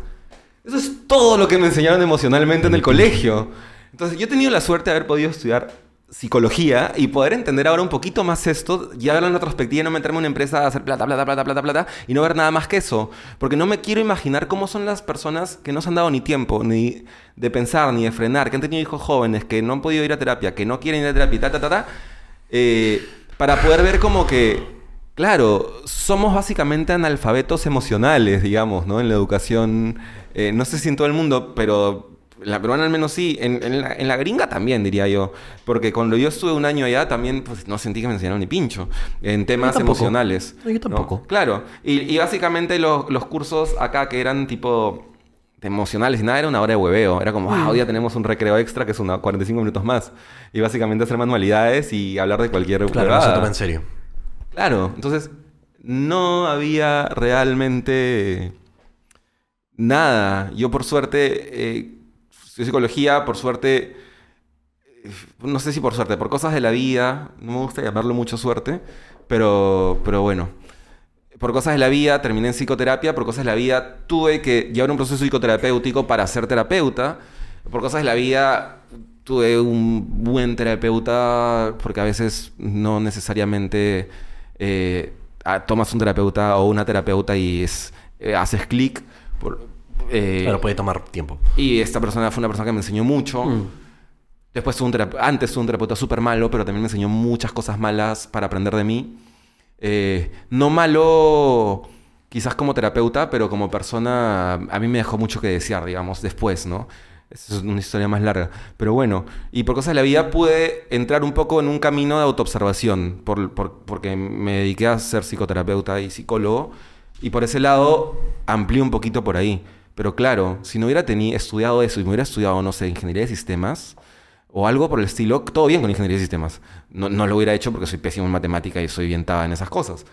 Pero me pongo a pensar qué tanto hubiera tenido la oportunidad de ampliar a profundidad más cosas mías, qué tanto podría estar dibujando Dudoso, ahora. tendrías más problemas de los que tienes ahora. O sea, tipo, probablemente. Nunca lo sabremos.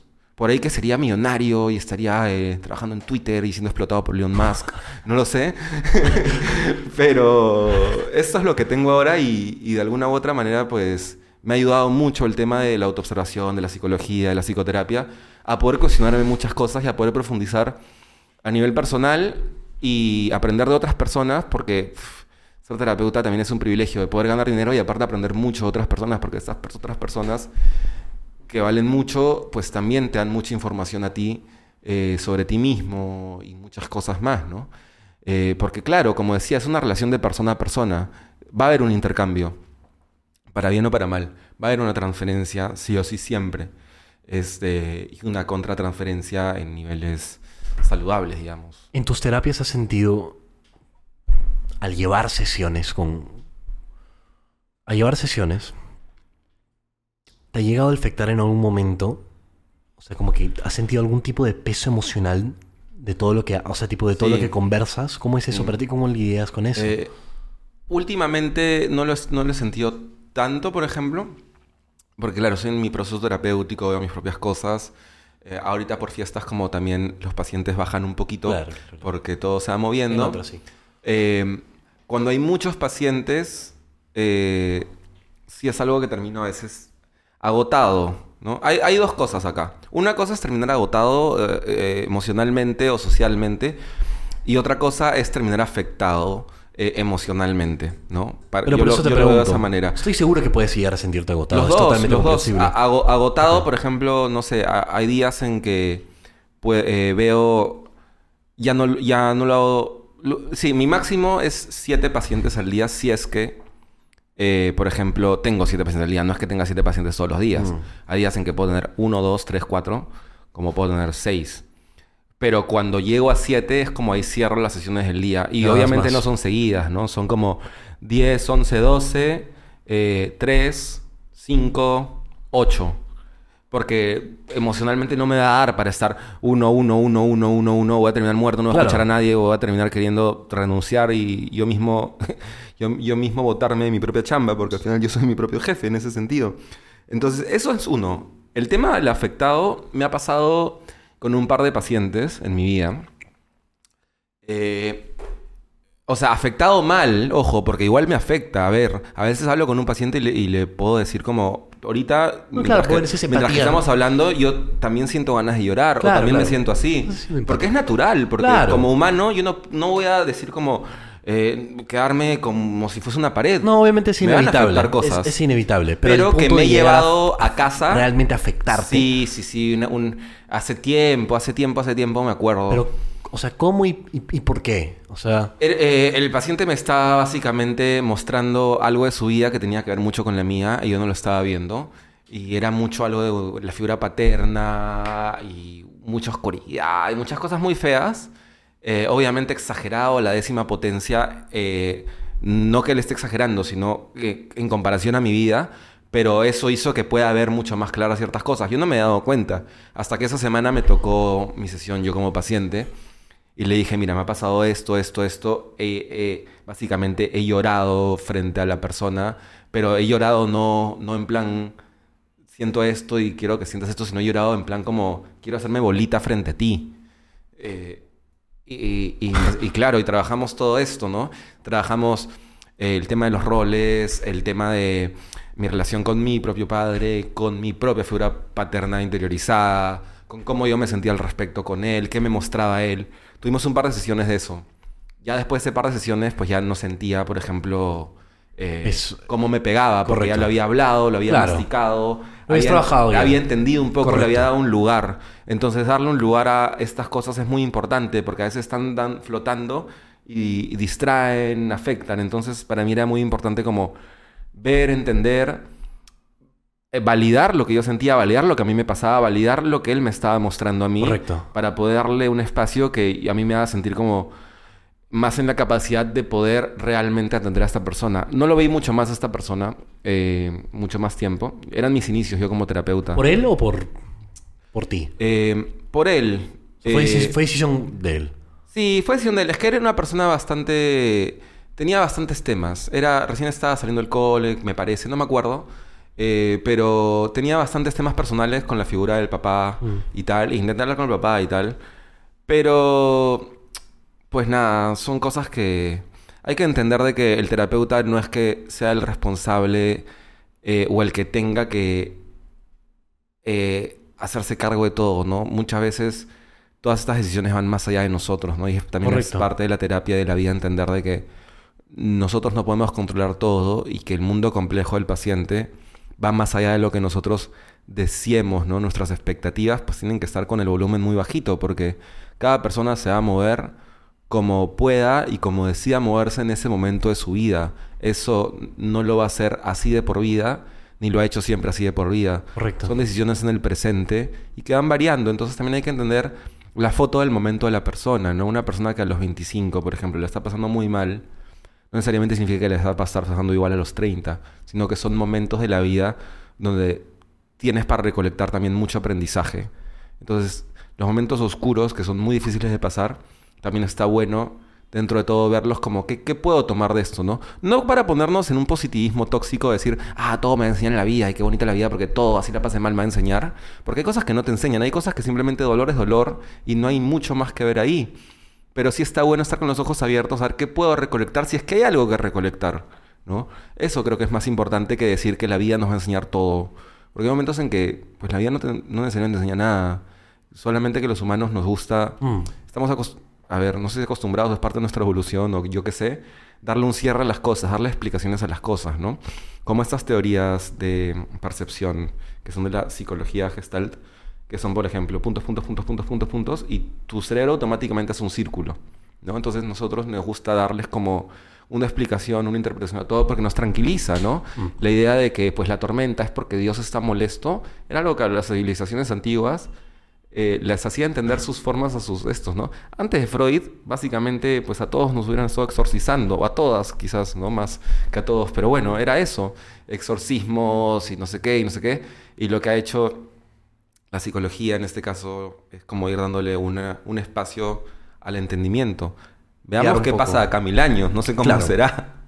Pero ahora mismo esta es la foto que hay, no tanto de la civilización como de las ciencias, como de las personas, y dentro de los límites que tenemos en, en todo, como todo es una foto del momento. Entonces, igual con las personas, ¿no? Trabajamos en, con lo que hay en el momento. Eh, porque a veces también aparece la idea de, no, pues soy un fracasado, una fracasada, estoy mal, mi vida no va a funcionar y todo. Y son como, claro, es muy difícil ver la luz cuando estás metido en un túnel, en, Correcto. en un hueco. Eh, pero trabajamos para ver eso, ¿no? Porque es entender de que, ok, te sientes mal, todo está mal ahorita, está bien, pues, pues es lo que es. Lo que es. Pero a ver, ¿qué más se puede hacer a partir de esto, no? ¿Se puede hacer algo? No. ¿Te, te consideras capaz? Y a veces quizás es necesario como hablarlo mucho, llorarlo mucho, hasta que sientes como que, ah, ok, hoy día sentí de que pude salir a caminar y me sentí mejor. Porque quizás necesitaba como una compañía, un lugar donde botar cosas, un espacio, y no necesariamente que le diga, bueno, pues tú eres así porque tu mamá tal, tu papá tal y tal, tal. No, cero interpretaciones, sino eh, darle a la persona una compañía real como humano lo más que se pueda, ¿no? Eh, aunque ahorita por el mismo hecho de la pandemia y todo esto, ah, todo más o menos ha sido por videollamada, tiene sus limitaciones, pero yo, por ejemplo, antes de la pandemia llevé este... Llevé psicoterapia como paciente, también como por videollamada, entonces Ya. como...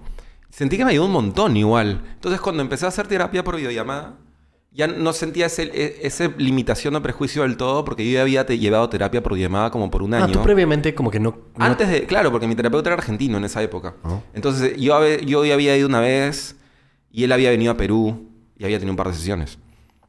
Pero... Pero más nada. O sea, tú previamente criticabas un poco el, el tema de como que terapia virtual. ¿No te gustaba? No lo criticaba, no Pero no te tenía, gustaba. no tenía idea. Ah, ok. Porque no era algo conocido. Claro. Había llevado yo como, como terapeuta, me acuerdo, eh, no me acuerdo hace cuántos años, yo qué sé, 8, 7, 6 años, eh, había tenido una pareja de pacientes que vivían en Holanda y un paciente que vivía en Estados Unidos, y yo como paciente con mi terapeuta argentino.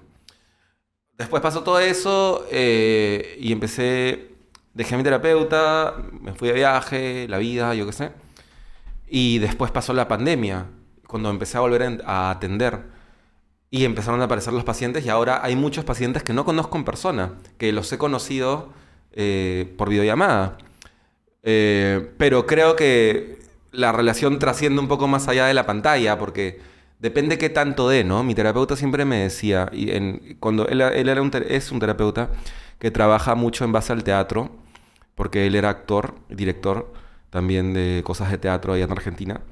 Y su esposa, eh, Úrsula, él se llama Alex, eh, ella se dedica a la, a la danza y al movimiento eh, terapéutico, Mm. ¿no? A, hacer movimientos y es una persona que también se dedica a las danzas. Entonces, a partir de ahí, es una... eh, trabajan mucho con el movimiento, con roles, con, con actuar. Es muy interesante. Eh, pero bueno, él me acuerdo que tenía esta frase cuando empezaba ciertas en sesiones o talleres de grupales como no se olviden como que el que da más se lleva más, ¿no? Entonces, yo a veces le digo eso a mis pacientes, ¿no? Mira, vamos a llegar hasta donde tú quieras llegar, pero si tú das más, pues te vas a llevar más. Porque claro, si no me das nada, ¿yo qué, yo qué puedo hacer? ¿No? Depende mucho de la apertura de la persona. Claro, pero es un proceso poco a es poco, un ¿no? proceso. ¿no? No le digo como que se apure ni nada, pero sí le explico, ¿no? Eh, Para que tenga una idea. para que tenga una idea y que no pasa nada y que si quiere decirme algo, algo le incomoda o, o siente algo, o ya no quiere llevar sesiones o lo que sea, Que te me lo diga. Claro, que te lo comunique. Porque es importante, mientras que más claridad haya en el proceso, Más, más- efectivo va a ser la terapia. exacto. Correcto. ¿Para qué? ¿Para qué? Pero bueno, igual es algo, o sea, tipo, que creo que las personas que llevan terapia, o bueno, están llevando terapia por la primera vez, recién están aprendiendo, ¿no? Obviamente no lo logran entender Ah, por supuesto. primera, ¿no? Por Entonces, bueno, supuesto. es que le estés guiando, ¿no? Y que tengan una idea. de El que- mismo hecho de ir a terapia ya implica un proceso, porque pues para ir a terapia no es que digas, voy a ir a terapia mañana y empiezas terapia. Hay un proceso de pensar, de cuestionar, de, de haber pasado, de haber pasado mal y decir, bueno, la próxima semana voy, después te vas de puta madre y te olvidas, y después pasa un mes y al mes vuelves y dices, uy, Totalmente. mira, me he olvidado. Totalmente, Entonces totalmente. hay un proceso hasta que haya una decisión. Me pasó Entonces, lo mismo. Yo, yo, yo creo que de hecho todo, toda mi vida debería de haber llevado... O sea, tipo, en algún momento debería de... Hace tiempo debería de haber llevado terapia, pero recién hace más o menos... No sé, como que hace unos cinco meses recién me animé para llevar terapia, ¿no? Entonces fue todo un proceso y... No sé. no sé. Sí, Sí, sí, es, es complicado, ¿no? Pero... Sí, cada uno tiene su proceso. Hay gente que lo dice, lo dice, lo dice y nunca va. Sí. Y todo bien, es su propio proceso. Hay gente que decide sustituir la terapia por otras cosas y está bien. Hay gente que dice que correr es su terapia. Bueno, cada no me uno parece su- que esté bien, Cada pero uno tiene su, dale. su forma de llevar las cosas, ¿no? Igual. Cada uno tiene su forma de ya llevar las cosas. Ya quedan cada uno. ¿no? Sí, sí, sí, totalmente. Es eso mismo. Eh, no nos podemos hacer, no, no podemos hacernos responsables ni, ni tampoco pensar que una persona es mejor necesariamente No, porque lleva terapia. A mí me encanta bromear con eso. nadie. Claro, porque es como, ok, ya es terapia, qué bueno. Pero no necesariamente eso te va a hacer mejor que otra persona. Va a ser que tengas los ojos más abiertos probablemente para tomar decisiones en tu vida, para hacer más cosas más objetivas. No solo te provee las herramientas como para que tú puedas cosas. hacer algo, me parece, Claro, ¿no? pero eso no te va a hacer mejor que nadie más. Claro, no, para nada. ¿no? Eh, hay gente que, que, eh, no sé si mejor o peor, pero cada uno tiene sus formas y está bien, ¿no? Eh, lo que la terapia te da es herramientas, como tú dices, para observar, para conocer, para hacer, para entender, para tener mayor creatividad, digamos, en las formas de movernos en nuestra vida. La terapia es un proceso creativo, ¿no? Eh, o eso es lo que fomenta, crear cosas distintas a lo que generalmente tú mismo creas. Totalmente. De alguna u otra manera, porque es algo como que, ok, esto es lo que haces siempre. ¿Qué pasa si pasa esto o pasa lo otro? ¿O qué pasa si dejas de pensar eh, o vas dejando de pensar que esto es desde siempre de esta manera y pues puede ser de otra manera? ¿Qué pasa si le das la vuelta a todo? Entonces es como ver más allá de solamente un camino, sino es como darte cuenta que hay todo un campo por explorar, ¿no? Y eso es súper interesante. Y eso es básicamente lo que a mí me motiva a ver personas, ¿no? Porque claro, como te decía, eh, yo hacía ilus- hago ilustración y todo, eh, pero la terapia y la ilustración son dos cosas para mí que se conectan muy directamente, ¿no? Eh, porque son ambos procesos creativos, ¿no? Entonces, el dibujo puede ayudar a explicar muchas cosas. Totalmente. Y el dibujo te puede eh, eh, hacer descubrir o mostrar ciertas cosas que no veías, ¿no? A veces yo le digo a una persona, no sé, dibújame tu relación con cierta cosa. Y viene la siguiente sesión con el dibujo y de pronto pues tú te imaginas un dibujo, tal la persona te dibuja pues una cosa súper rara que tú no entiendes nada. Y cuando te empieza a explicar, te empieza a soltar un montón de cosas, así pum, pum, pum, pum, pum, pum, y es como un huevo de información. Entonces a partir de ahí es como, a ver, ¿qué pasa si ahora haces un dibujo distinto? Es interesante ese método. viendo esto. Claro, entonces un poco como eh, quitarle el cemento al cuerpo, ¿no? Como en lugar de ponerlo tan duro y todo, es como no convertirte en una estatua, sino puedes convertirte en una estatua, por supuesto, cuando te funcione, pero también entender de que también te puedes convertir en una gelatina, ¿no? Que hay todo un rango entre la gelatina y la estatua.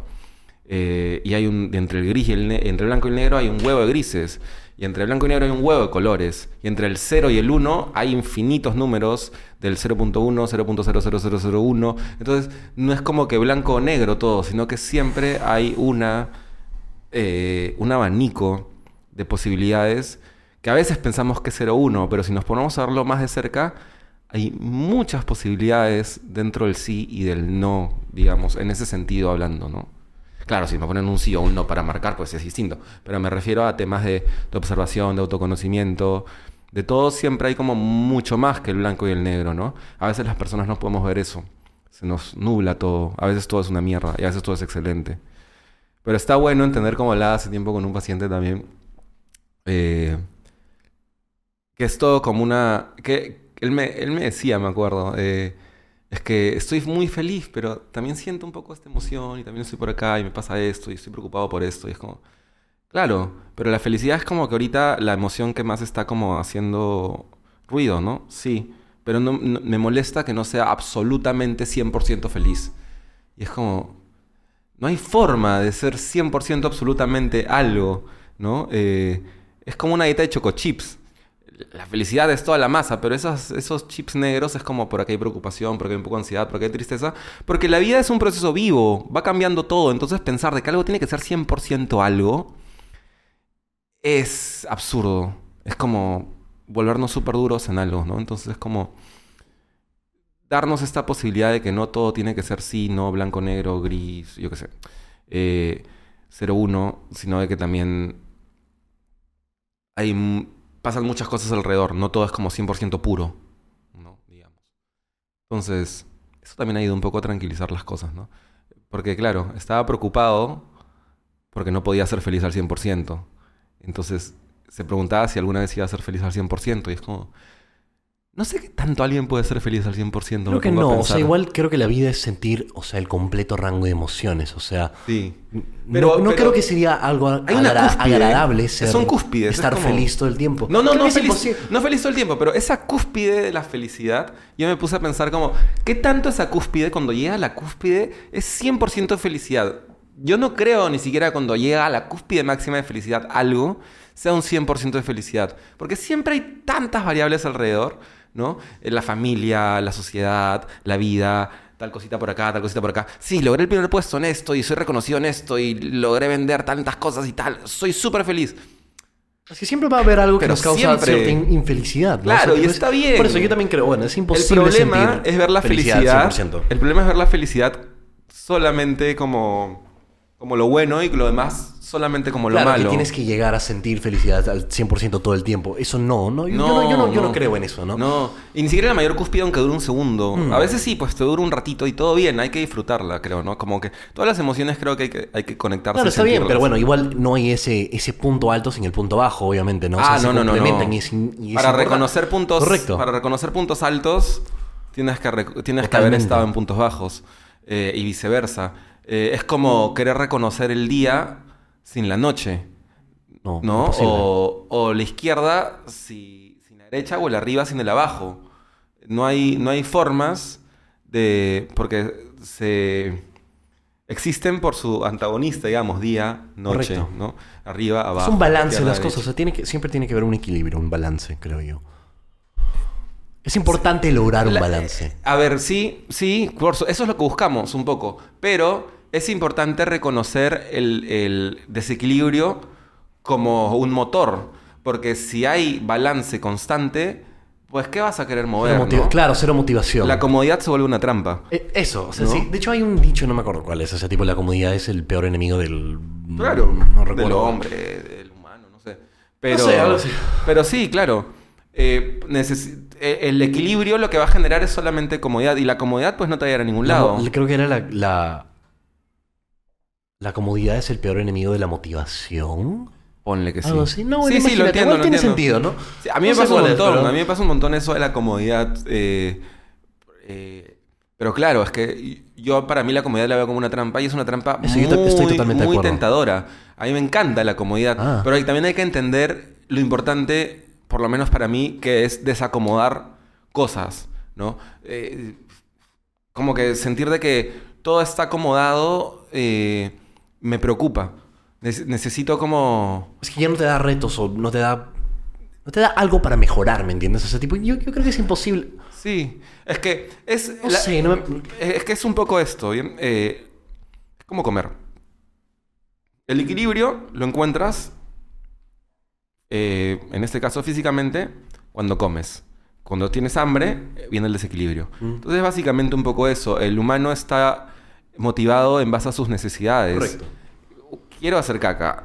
Cago. Ya se me fue la necesidad. Aparece la siguiente necesidad. Quiero hablar con un amigo. Necesidad. Entonces, hay necesidades que. que son como cosas que. eh, brújulas o momentos que nos guían. Tengo esta necesidad de hablar con esta persona. Tengo la necesidad de abrazar a esta persona. Tengo la necesidad. eh, de tener compañía humana, de comer, de ir al baño, de dormir, de tomar agua. eh, nos guiamos en torno a necesidades, ¿no? Claro que, hay nece- que lo demás ya es más complejo, pero las necesidades básicas son como estas. Entonces, eh, el humano se mueve en torno al equilibrio y al desequilibrio, porque el desequilibrio es el que lo guía a dónde ir. Si Claro, es un motivador. Claro, si yo no siento hambre, pues ¿para qué voy a comer? Entonces, y lo mismo pasa, eh, algo, muy similar pasa cuando tenemos que hacer cosas, ¿no? Si es que pues yo no tengo nada más que hacer o trabajar o subir acá o hacer lo otro, pues me acomodo a algo, ¿no? Y no es que esté mala, ojo, eh, pero si queremos estar en movimiento, tenemos que hacer contacto con la incomodidad, creo yo. Totalmente de acuerdo. Creo que eso. A un nivel personal. Ya bueno, hay un nivel personal y para concluir, ¿qué, m- qué meta te has propuesto a largo plazo?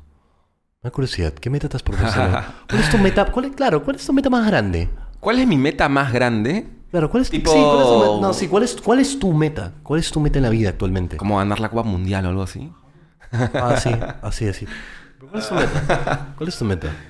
¿Qué es lo que te, qué es lo que te, No te sé. mueve a ti? ¿Qué es lo que te mantiene así? ¿Cuál es esa meta? A ver, es que creo que van variando, ¿no? Ahorita, como hablábamos, eh, imágenes del momento. Pero siempre hay una, creo, que está como que en, en prioridad. Mm, uf, No lo sé, mira, cuando estudiaba en el cole era terminar el cole, cuando estudiaba en la universidad era terminar la universidad. Pero por eso te pregunto ahora, estando en la posición en la Por que eso, estás, ¿cuál es para después ti? terminé, estudié. Ahorita mismo, A corto plazo seguro tienes un montón de metas y está bien, pero me refiero, Mm. ¿cuál es como que esa meta grande para ti? no lo sé, yo creo que seguir viendo pacientes es algo que siempre voy a tener. Entonces, Totalmente. Eso es como un lugar donde, donde ahí... un poco más Sí, donde ahí iríamos a hablar como que ahí está mi, más mi comodidad slash incomodidad por momentos, pero generalmente es como el lugar donde, claro, yo empecé a ver pacientes hace 10 años, en los 25, Un culo de ahorita tengo 35. Wow, es un culo de tiempo. Sí, empecé, empecé chivolo, digamos, Wow. eh, como terapeuta. Sí, Entonces, ¿ah? Sí, qué loco. Sí. Entonces, este. Eso es algo que siempre quiero tener. Es algo que quiero que siempre me acompañe porque es algo que me muestra muchas es una cosas. pasión tuya, ¿verdad? ¿O no? ¿Mi pasión? Mm, no sé si sea mi pasión. Yo creo que fue un amor aprendido en el tiempo y que lo amo. Ok. Pero no, mi, mi pasión. Mi pasión ha variado. Mi primera pasión fue el dibujo. Mi segunda pasión después fue Claro, la ok, música. entonces es algo que amas hacer Ta, igual. ta, ta, ta. Pero no es tu pasión, no lo consideras tu pasión. Ok, está. No, Respeta, no lo- respeta, yo- ok, respetable. Sí, no lo considero mi Ya, pasión. respetable. Eh, Entonces, ¿sientes que tu meta no está relacionada a la psicología entonces? ¿Cuál es, tu, cuál es esa...? No, no, sí, está relacionado. ok, ok. Está relacionado, pero no lo veo como, como una pasión, sino lo veo como algo que me encanta hacer. Ok. eh, por lo que, que he aprendido mucho a querer, a trabajar. eh, y es algo que me gusta mucho. Eh, Perfecto. Mi pasión, yo creo que vendría a ser, estaría más del lado del dibujo.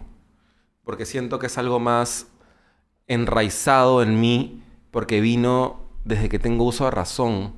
La psicología fue algo que Vino después. vino a los 17 años. Hmm. Empezó a crecer a los 17 años hasta ahora. Entonces, más de la mitad de mi vida está relacionada con la psicología, pero de mi vida adulta, y me encanta. Pero yo siento que algo más enraizado para mí es el, El dibujo. dibujo. Eh, y antes lo era la música. Y igual, la música y el dibujo son cosas que las tengo más enraizadas, digamos, eh, en mi vida porque han empezado desde mucho más joven.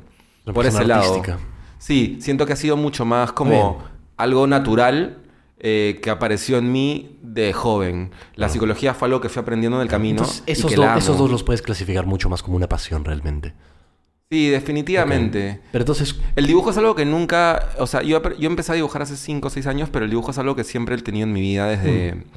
desde, desde que tengo uso de razón, me acuerdo estar dibujando cojudeces Claro. en el cuaderno. Entonces es algo que siempre ha estado ahí acompañándome. Entonces, si hablamos de mis metas a largo plazo, sería seguir viendo pacientes, eh, por ahí hacer algunos talleres de psicología y tal. Yo también dicto clases en un centro de, de psicoterapia. ah, qué chévere, no sabía. Entonces sí, eh, ahora en verano tengo que dictar Ok. clases que es eh, recursos artísticos eh, para terapia. Entonces básicamente eh, pintamos, dibujamos, cortamos, Entonces, parte de tu meta actuamos. lle- llevarte, o sea, tipo, hacer talleres. Es parte de mi, de mi lado psicológico, digamos, ¿no? Eh, me gusta enseñar, porque antes también he sido profe en la San Martín. Después de que terminé como fui un tiempo profe. Entonces, enseñar me gusta, ser psicólogo me gusta, dictar ¿Quieres talleres me gusta. pacientes? ¿Quieres, ¿Quieres hacer talleres? Quiero seguir viendo pacientes, hacer talleres, eh, dictar clases, eh, agente de información. eh, y eso es mi lado de psicólogo, que es como un lado. Y el otro lado, que viene a ser el lado más artístico, Pues no, digamos. pon- no pondrías, o sea, ninguna prioridad. O sea, no, no, no puedes agarrar una meta y decir como que puta, esto es lo que, esto es lo que yo quiero. No, realmente". para mí es como si hubiera hecho Perfecto, una, una especialización en dos materias. Ya, digamos. perfecto. Porque claro, estudié psicología, pero después me formé en psicoterapia tres años y después me formé en un posgrado de ilustración un año. Entonces Mm. son como dos cosas que creo que van de la mano. Son como dos amigas, ¿no? Entonces es finalmente por el lado de la ilustración.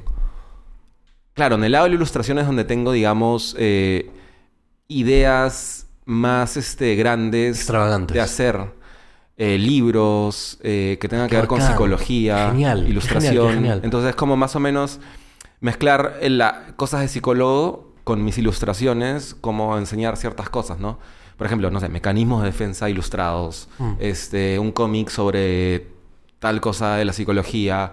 Eh, entonces me gusta jugar un poco eso de el cómic o la ilustración como una herramienta, como si fuese escritura eh, para la psicología. Entonces a partir del, del dibujo y el cómic poder traspasar conocimientos, ideas que tenga de, dentro del- de, mi- de- de psicólogo, de salud mental y aparte de cosas que veo, en lugar de escribirlas, dibujarlas, ¿no? Entonces Perfecto. yo siento que me comunico mucho mejor dibujando eh, que, que escribiendo, digamos, ¿no? Entonces, el dibujo vendría a ser en ese caso como mi, mi escritura, ¿no? El, el- la ilustración sería como mi herramienta para trasladar lo que me gusta dentro de la psicología, Correcto. de la crítica social, de lo, absur- de lo Una forma de absurdo, expresión. existencialismo. Sí, el dibujo es una forma de expresión, entonces eh, yo creo que van de la mano y se retroalimentan, ¿no?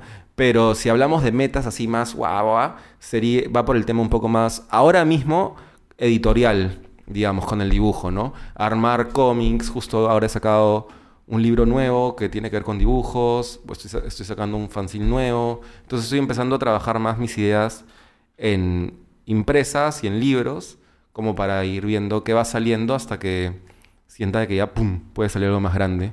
No sé qué pasará, pero creo que ese es mi meta a largo plazo. Perfecto. Sea, ¿qué onda? Listo, gente. Gracias por escuchar. Diles cómo te pueden encontrar en redes. Ah, eh, Punksic en Instagram. Deletréalo. En Twitter no me busquen.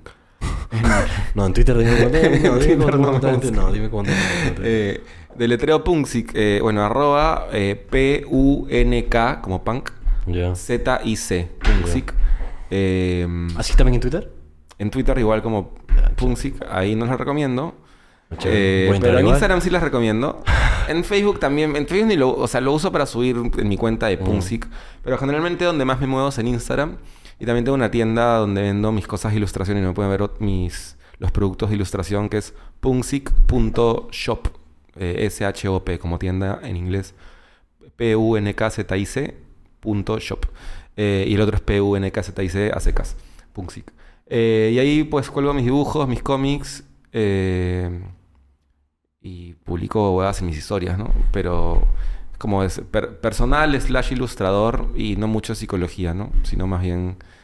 Psicología a veces pongo cositas en Twitter y tal. Pero más me muevo públicamente como ilustrador y como psicólogo, pues... eh, por recomendación o otras cosas, ¿no? Pero no, no publicito mucho mi lado psicólogo. Es como... Claro. Nadie se imagina a veces, ¿no? Es como, ¿tú eres psicólogo o tal? Es como, sí, claro que sí. Este, pero ser psicólogo no tiene nada que hacer con ser calvo y tener corbata. ¿no? Con el permiso de todos los calvos. Porque yo me doy el permiso de decir esto porque yo voy a ser calvo en algún momento de mi vida. Entonces, por favor, no es una ofensa. Eh, pero no, pues nada tiene que ver con eso, ¿no? Eh, la gente piensa que, como para terminar también, ¿no? La gente piensa que salud mental es actuar de una manera correcta a estándares sociales, cuando en realidad pues salud mental va más en torno a las necesidades personales, ¿no? Sean afectivas, sean básicas, eh, sean sociales, sean de amor, etcétera, de que alguien lo escuche, comprensión, lo que sea, ¿no? No poco tiene que hacer con eh, acoplarnos a las imposiciones sociales, ¿no? Porque muchas veces las imposiciones sociales atentan contra eh, las mismas necesidades humanas, ¿no? Eh, en ciertos sentidos. Lo cual no digo que esté mal. hay que seguir ciertos estándares sociales, claramente. Pero si confundimos ser psicólogo o ir a terapia con que vas a portarte mejor socialmente o que vas a ser No, no más correcto socialmente, pues hay que releer lo que implica ir Correcto. a terapia, la psicología y todo esto, porque muchas veces está esta idea, ¿no? Como que, ah, eres psicólogo, pero ¿cómo puedes tener el pelo así? O qué sucio, o no sé qué, y tatuaje, yo qué sé.